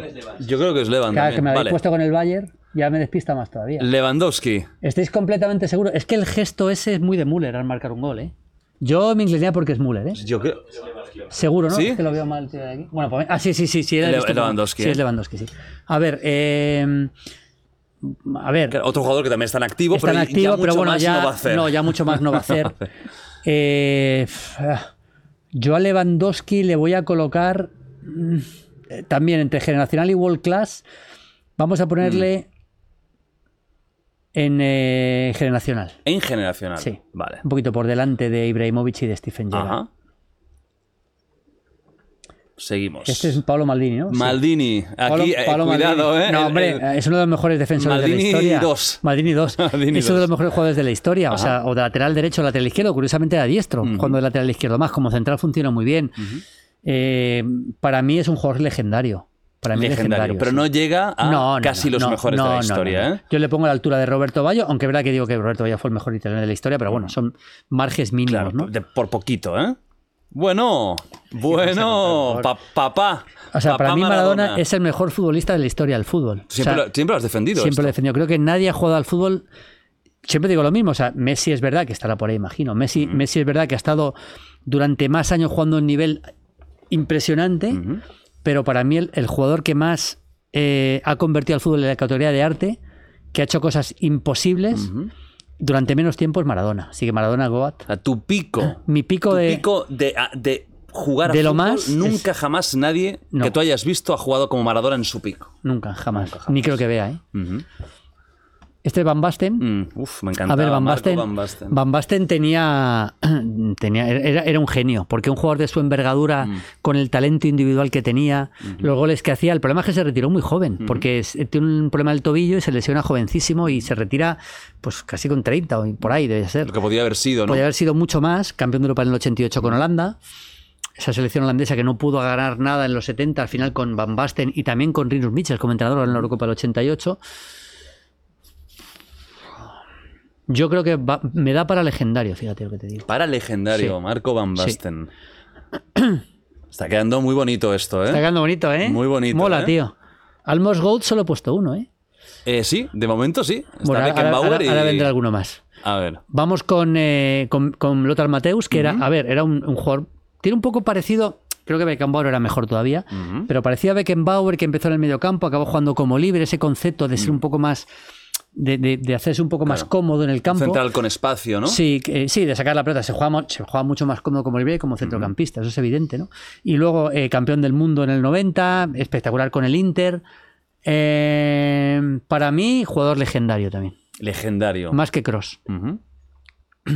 Ahí lo tenemos. Podría estar ahí, ahí. ¿eh? Es que ya- estos son conceptos. Claro, ya al final hay un momento. o Pero sea, bueno, si, me- los si que tú me dices que Kroos ha sido más que Mateus, te lo podría discutir, pero no dices una locura. Claro. Yo me quedo con Lothar Mateus. con Lothar Matthaus. Sí. Bueno, Leo Messi, ¿no?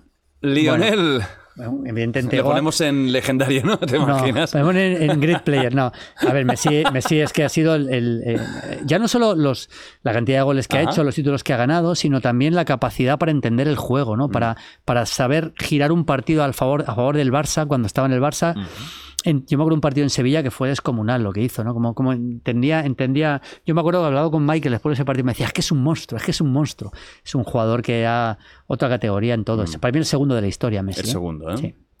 Bueno, Luka Luquita, Modric. Luquita. Bueno, jugador también buenísimo. Buenísimo. Yo creo que de los cent- centrocampistas de los últimos tiempos de lo mejor que yo he visto, la verdad.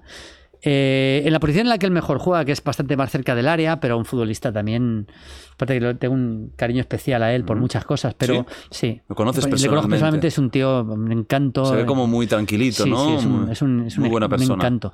Eh, yo diría que. mm, O sea, es que es Modric es más que Cross. Ahí está. Ahí, pues a lo esta es mejor una, es no. es una gran pregunta. Yo lo pondría como generacional. ¿Sí? Y si tuvieras que elegir entre los dos, ¿cuál dirías que ha sido mejor jugador de fútbol? Es que siendo parecidos en muchas cosas, no son tan parecidos en otras. O sea, creo que a la hora de dirigir un equipo desde Ajá. atrás es mejor Cross, pero a la hora de ser determinante en tres cuartos de campo es mejor Modric. Mm. O sea, la, la- la- la mezcla sería perfecta de los dos. Depende en qué, en qué circunstancia me quedaría con uno o con otro. Me cuesta elegir, ¿eh? Modric, que casi va al Barça. Modric, ¿Dónde lo has En puesto su- al final? Lo he puesto en generacional. Ah, bien, vale. al lado de Kroos. Modric que casi iba al Barça en su momento. Sí, sí, sí. Como, sí. que Hasta como se parecía un poco a Cruyff, ¿no? Cuando Sí, era jovencito tenía los rasgos, ¿eh? Sí, sí. Este es Nesta, Alessandro Nesta. Bueno, un buen central de la época. Tampoco hay que volverse loco con Nesta. ni- no, tampoco podemos Tampoco estar... no- nos aluciné, ¿eh? Great player. Great player. Lo has dicho rápido. Mira, otro en activo. Stegen, ¿no? No, es, es Neuer, ¿no? Eso es ah, Neuer. es, no- ah, es Neuer, hombre, el rival. Manuel Neuer, eh, a ver, uno de los mejores porteros de los últimos 15, 20 años. Sin ¿eh? duda, ¿no? Sin duda, sin duda. Campeón del mundo con Alemania y en el Bayern ha ganado mucho, pero yo le considero un escalón por debajo de Casillas. Eh, le vamos a poner en generacional. Generacional lo ponemos, Sí. ¿eh? Mira, hablando de, Hablando del de Rey, eh, que Neymar. hemos hablado antes de él. Neymar. Claro, esto es, no es lo que podría haber llegado a ser, sino lo que ha sido. Lo que ha sido. Bueno, goleador de la historia de Brasil. Es verdad que con la selección brasileña pues se le han negado títulos que él pensaba que podía haber ganado, eso es cierto. Pero me parece un, a mí me parece un jugador legendario, Neymar. ¿Sí? Sí, me lo parece. Imagínate con lo que. Me parece más que Kaká, me parece más que Figo. Sinceramente lo digo, ¿eh? Así que. Pues, imagínate diciendo esto con, con- con lo que hemos dicho de la, de la poca profesionalidad, lo que Sí, sí, podría es haber que llegado. podría o haber sea, llegado a ser Goat. Él podría estar aquí, ¿no? Podría haber estado ahí. Podría haber estado aquí. O por lo menos en, en Almost Goat. Vale.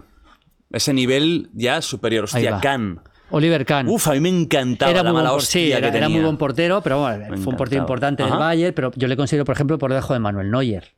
Para ¿Sí? mí, sí. Para mí No sí. sé si estará aquí, pero ¿y Schmeichel? ¿Cuál, cuál era mejor, Khan o Schmeichel?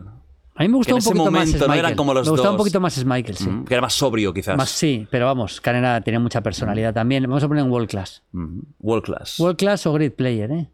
Nah, en Great, en great Player. ¿Sí? Le, le bajamos un poquito, dos tonitos, ¿no? Dos tonitos.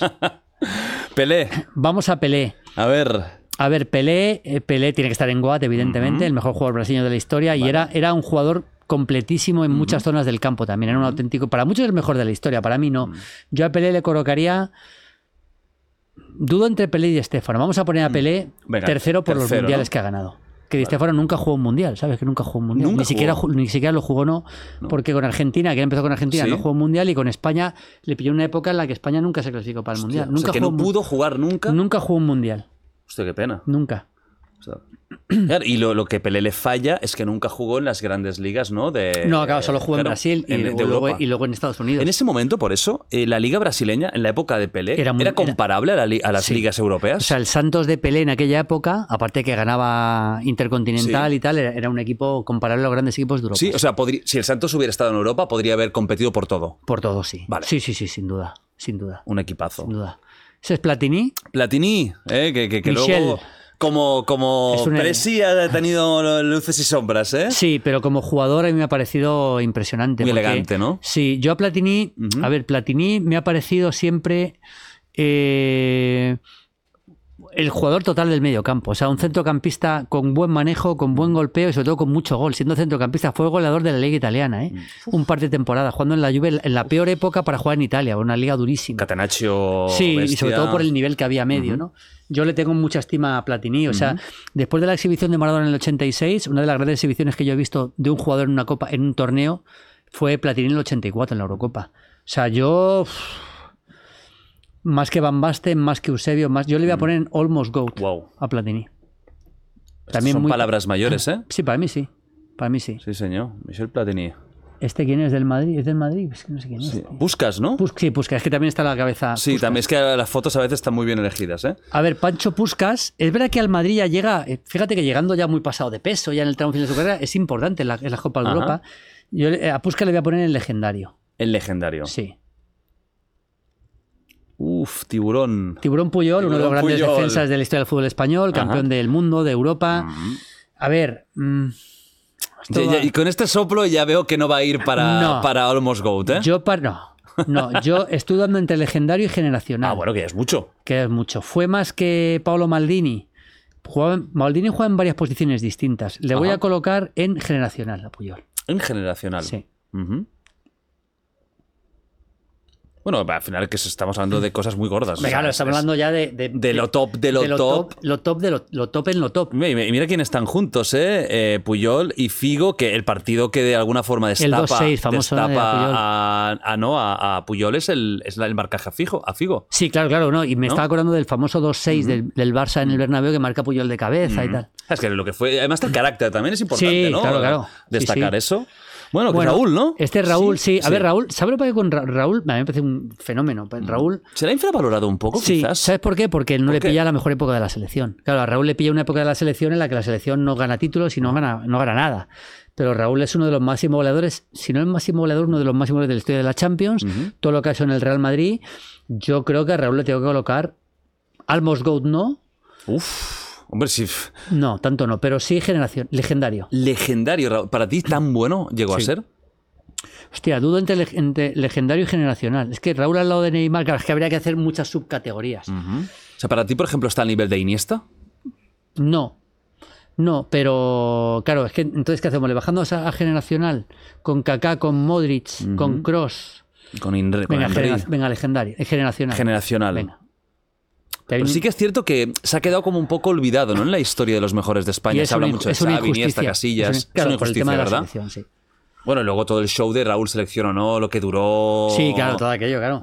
Mira, Fran Rijkaard, Hombre, Rijkaard. Se jugadorazo. un porro seguro aquí. Jugadorazo No así. duda. Jugadorazo, centrocampista con, con, eh, llegador. Claro, mucha clase, ¿eh? Muchísima clase. A mí me, me parecía más Gullit todavía, que luego vamos a hablar de él. Sí, ahí está. Pero Rijkaard hay que colocarle en generacional. En generacional. Y, con, y, y eso fumando porros. Imagínate, si no llega, sería el tío un puto. Imagínate. puto. Esto está molando, ¿eh? Bueno, Sí. aquí, aquí me, van a dar, Rivaldo. a palos por todos lados. A ver, Rivaldo. Rivaldo. Rivaldo. Era muy bueno, Ajá. muy, muy bueno, Sí. pero no al nivel de Neymar, para Vale. mí. Yo creo que no al nivel de Lot- Lothar Mateus. Es que son jugadores en posiciones distintas. Aquí tenemos que contar muchas cosas. Para mí, generacional, Rivaldo. Generacional. Mm. ¿Te gustaba? Muchísimo. En su momento. Muchísimo. Y eso que también enganchó, enganchó un Barça. Me gustaba muchísimo. Complicado. Sí, un Barça difícil, pero me, me gustaba Me muchísimo. acuerdo, si me acordaré el gol de Chilena. Sí. Ahí contra Valencia. Claro, es el, el gol que mete al Barça en, en Champions. Eso es una cosa de locos. con- era Gaspar ahí como loco en el palco, sí, sí. Eso fue una increíble. Bueno, Roberto, Roberto Carlos, Carlos. a mí me parece el mejor lateral izquierdo de la historia. Para empezar. Creo que hemos hablado antes de él, cuando te he dicho Sí. lo de eh, el golpeo. Que, creo- es que era de, de equipo grande. Era de equipo grande, porque era un lateral que, que, que era muy ofensivo. El golpeo que tenía, yo para mí, yo le considero un jugador legendario a Roberto Carlos. De verdad te digo, para mí legendario. Campeón Y- del mundo, tiene las uno Champions. de los mejores goles, o el mejor gol de falta de la historia. Sí, el de.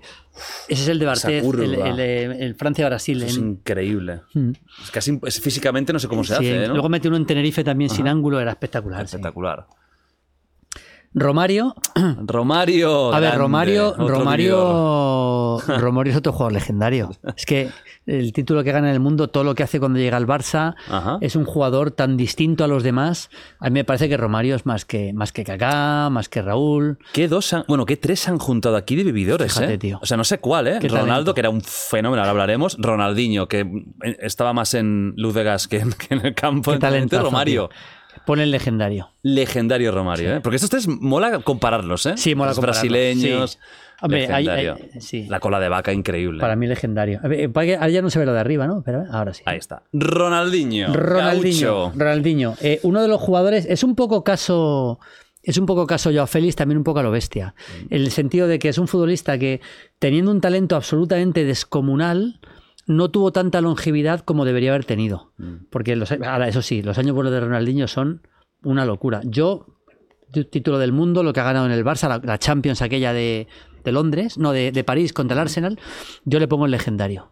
El Sí, legendario. no puedo poner a Ronaldinho por, por, por a la altura de Figo, de Puyol o de Henry.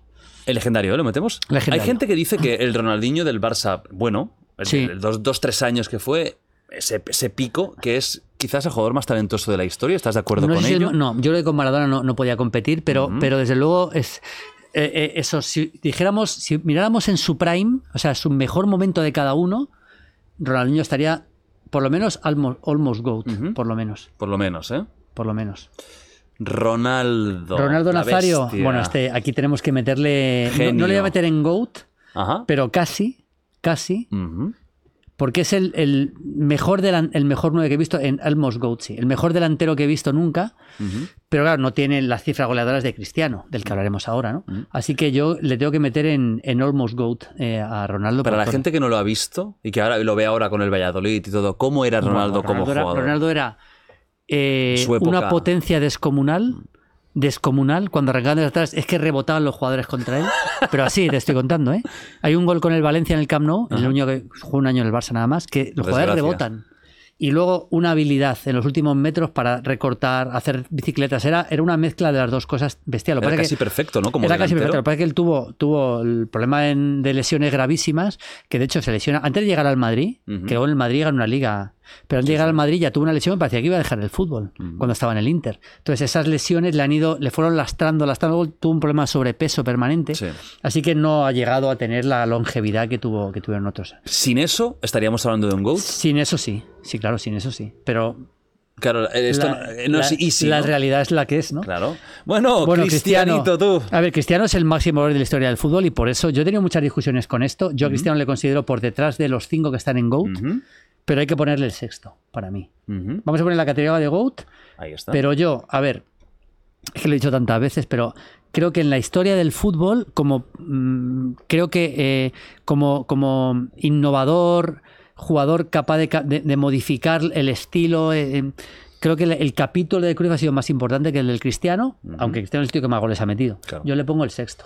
O sea, Le pongo- dice- claro, a nivel de Cristiano, no, a lo mejor de aquí 50 años no se recordará que haya innovado el juego, ¿no? Claro, exactamente. O sea, no ha inventado. el segundo mejor del momento en el claro, que él estuvo. no, que eh, ya ha no es sido poco. clave en lo máximo del fútbol, que es meter Ah. goles, pero no me parece que haya tenido tanto en la evolución del fútbol como tal, como han tenido los otros cinco. ¿no? Ujú. Rooney. Eh, Wayne Rooney. Wayne Rooney. Eh, bueno, eh, bueno, era muy bueno, pero vamos, eh, yo creo que le pondría Wayne Rooney. Yo creo que great, great player. Es que ahora llevamos una racha de Claro, leyendas. aquí ¿eh? falta Eh, Georgie Best, me estoy fijando, pero bueno. Ah, no, y no está Best. es, impo- es imposible que estén todos. Pero Debe bueno. estar bebiendo. Debe estar viviendo Best. Pues si no, si quieres te digo alguno que me falte donde lo pondría. Venga, vale, genial. por- Sí. A ver, Ruth Gullit, yo creo que mucha gente no es consciente del talento de lo que era Ruth Gullit como jugador. El otro día en el canal de Twitch estuve viendo un partido Milan-Roma Sí. del año 90 y mediados de los 90, ¿no? Y era un jugador determinante. Era, era eh, mira, el otro día dijo Ancelotti que le recordaba a Bellingham a Kaká. A mí me recuerda más a Gullit. Ese Por- estilo de juego. Sí, por- porque es un jugador determinante en muchas zonas, capaz de manejar las dos piernas, disparo de media distancia. Yo creo que eh, Bellingham es el, el Gullit 2.0 o 3.0. Ajá. Así que a Gullit hay que ponerle, para mí, jugador legendario, macho. De O sea, verdad, ¿eh? Por encima de Rijkaard, ¿eh? Sí, sí. Que es mucha gente, claro, lo- los comparaba y todo. Para ti, Para mí por encima, sí. por Sí. encima. Peter Schmeichel. Mira, hablamos de Schmeichel y aquí lo tenemos, Pues el hombre, fenómeno. yo creo que hay que ponerle a la altura de Oliver Kahn, lo que he dicho antes. Yo creo que, bueno, bu- gran jugador, pero a la altura de Oliver Kahn. Kahn estaba. Abajo en Grid Player. En Great Player. Después de Casillas, ¿cuál sería el mejor portero de la historia? Quizás Lev Yassin, que le tenemos ahí. Yo creo que Lev Yassin, quizás sí. Sergio Ramos, Sergio. bueno, un jugador muy importante. tengo, duda, tengo duda entre legendario y generacional. ¿Ha sido más Ramos que Puyol? ¿Ha sido más Ramos que Cross? Tienes dudas, ¿no? Tengo dudas, tengo dudas. ¿Ha sido más Ramos que Raúl? Hombre, en la selección, por supuesto, sí, ¿no? Vamos a colocarle el legendario. Lo ponemos por encima, ¿eh? Me parece de, los me- el- de los mejores centrales de la historia, sí. Ajá. Mucha gente no va a estar de acuerdo con esto, pero ya sabes que Madrid y Barça siempre provocan Claro, una. todo lo que Mira, sea. aquí ¿no? tampoco está Piqué, por ejemplo. Claro, yo te iba a decir ahora, que Piqué, Piqué no está. Piqué le pondría en generacional. Piqué O sea, está yo considero a Ramos un escaloncito por delante de Piqué y de, de. Piqué. ¿Y Puyol y Piqué? ¿Con quién te quedarías? A ver, creo que Piqué tenía más talento, más talento natural para ser defensa, mejor balón, mejor desplazamiento de balón.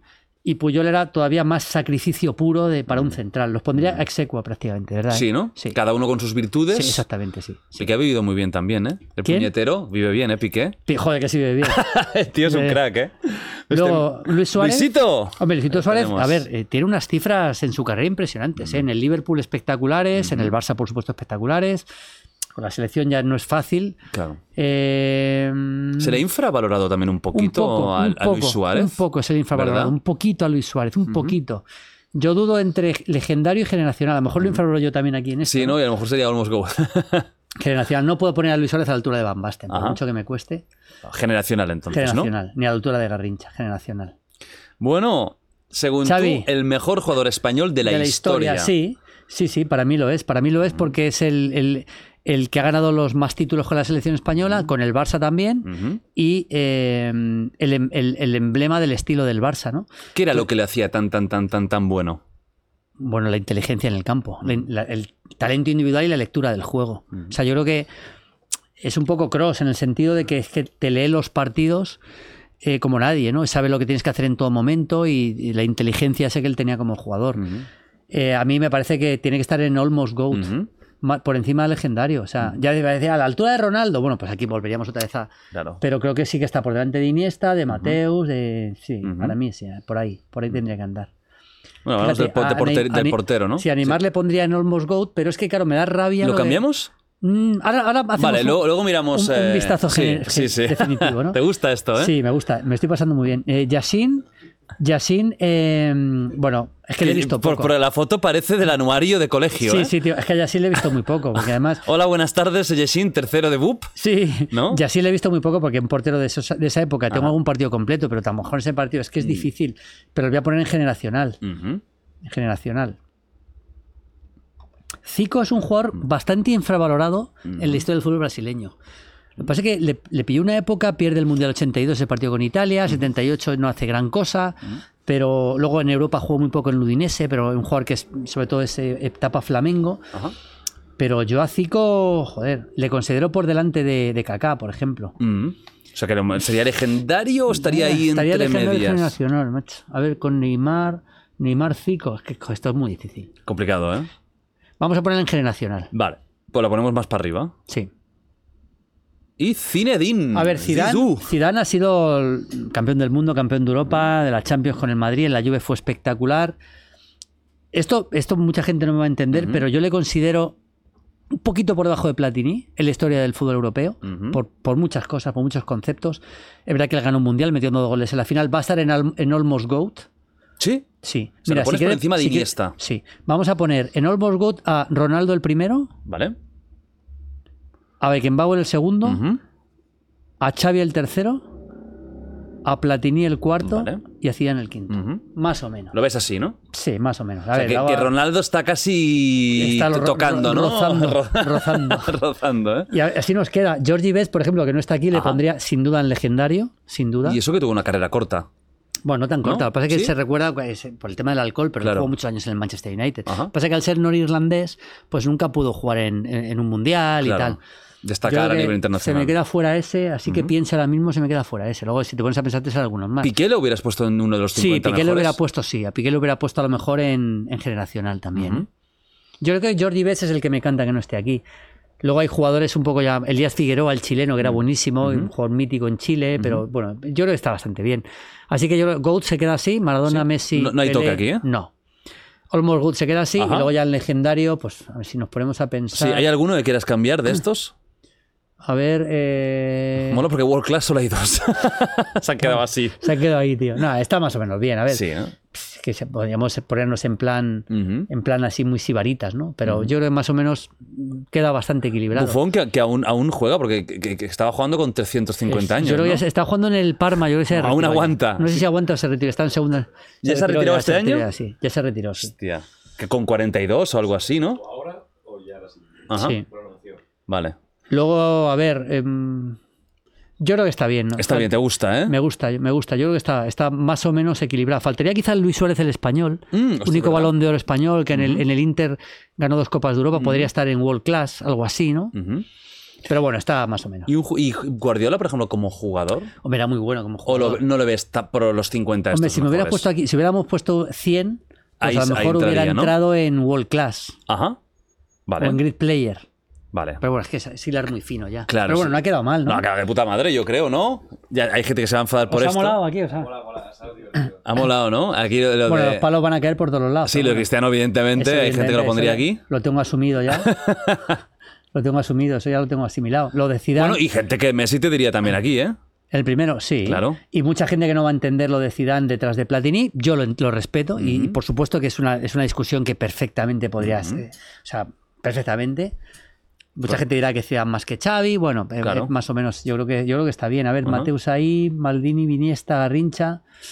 Yo creo que. Mira, ahora lo que te voy a decir, mira, te voy a pedir una cosa muy, muy rápida que te va a gustar. Dime de cada uno de ellos tu favorito. No el que sea mejor, tu favorito de cada clasificación. De los GOATs, Maradona. sin duda.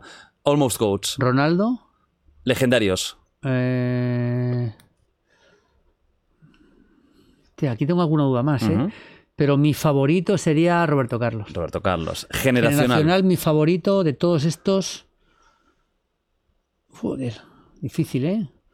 Difícil, difícil. Hay mucha tralla aquí. Rijkaard. Ra- uh, de bueno, claro, solo Class, hay Ibrahimovic. Gerard Ibrahimovic. Y de Great De players, mi favorito de todos estos sería.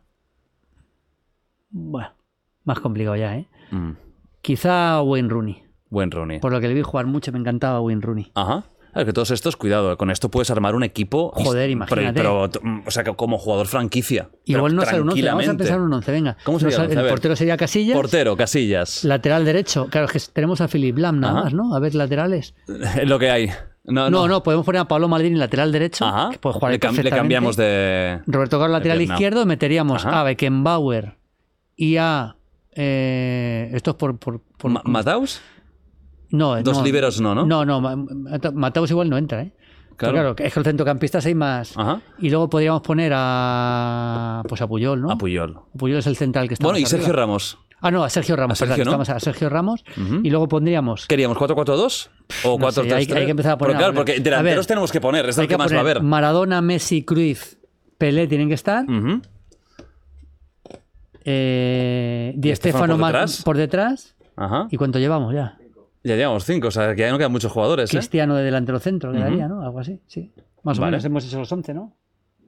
sí. No la cuenta. Bueno, es igual. y Bueno, había, hemos hecho cuatro defensas, eh, cinco arriba. Sí, justo, más el portero 10 Más 10 el- y, y nos quedaría el Queda uno de por ahí Cristiano suelto. Ronaldo De, ah, no, como final- delantero centro. O sea, pondríamos Maradona. A ver, ¿cómo sería? Messi. Vamos a empezar. Portero. Portero sería eh, Casillas. Vale, línea de cuatro de tres sería Mal- defensiva. Maldini y Roberto Carlos laterales Ajá. y sería eh, Sergio Ramos. Sergio Ramos Beckenbauer. Vale. Y luego pondríamos el. Estefano más atrás, que él podía jugar de 5, Ujú. más o menos. Vale, como Ahí media- tiene que estar, vale, como tiene un que estar centrocampista sí, también- Maradona, Sí. de 10 puro. Ujú. Messi, ahí Ujú. brujuleando.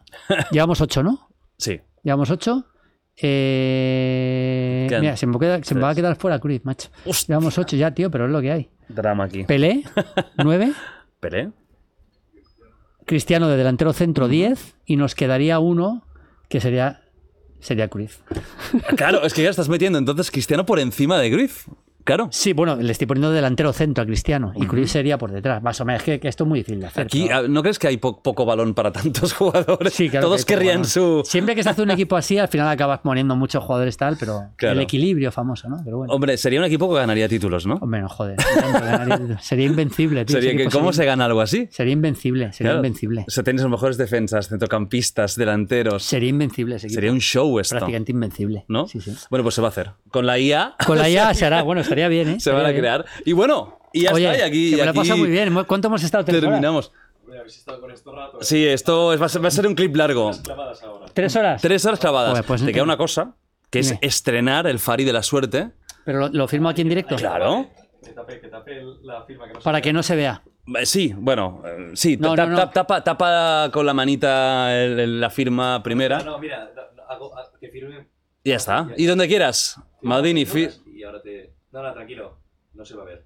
Yo, yo que no se No se vea, ¿no? O sea, ya está, ¿no? Ahí, Venga. ahí, ¿no? Vale. Ahí está. Bueno, firma o lo que quieras, ¿eh? Que cómo se nota que ahora hay espacio y la gente hace firmas normales, pero cuando ya había el... sí, sí, parecía que tenías que hacer un puzzle para poder firmar. Bueno, ahí está, grande. Los grandes grande. éxitos del Fari Media Verónica, amigos. Bueno, que- que un placer, como siempre, tío. ¿Te lo has pasado pas- bien? Me lo he pasado muy bien. Eso es lo importante. O sea, al final, crack. Grande, ahí crack. está. Te estás poniendo cuadrado, eh, tío. Eh, ¿No me has enseñado hoy el bíceps? Bueno, a es ver, que a ver, llevo- a ver ese bíceps, Si quieres- ¿no? si claro, sí, pero para, yo creo que terminar el, terminar el, el podcast así es la manera. Mira, hostia, Maldini, cuidado esos hombros, ¿eh? No, hombre, estoy entrenando, pero ¿Eh? no tan fuerte como Oye, me está, me- me está gustando esto. ¿Ahí? A ver. ¿Para allá? No, la cámara ahí, la cámara ahí. Ah, A ver. bueno, como, como siempre. tampoco ¡Hostia! es- No está mal, ¿no? Oye, Maldini, ¿qué pasa aquí? Bueno, joder, eh, hecho. Sí, yo creo que, yo, yo creo que, yo creo que- que hay más, ¿eh? No, tú tienes más. Parecido. Sí, comparado con el año pasado. O sea, el, próximo año. Oye, el próximo año te vas al Mr. Olympia, ¿eh? ya lo veo, tío. bueno, vas a despedir tú el podcast. Nos vemos Bueno, el año que viene ya, porque Sí, este es el último viene. podcast del 23. Te pido con lo, con lo de siempre, ¿no? En el- ahí lo tienes. un placer estar aquí con vosotros con este fenómeno. Así que nada, eh, gracias. Chao, chao, chao, chao.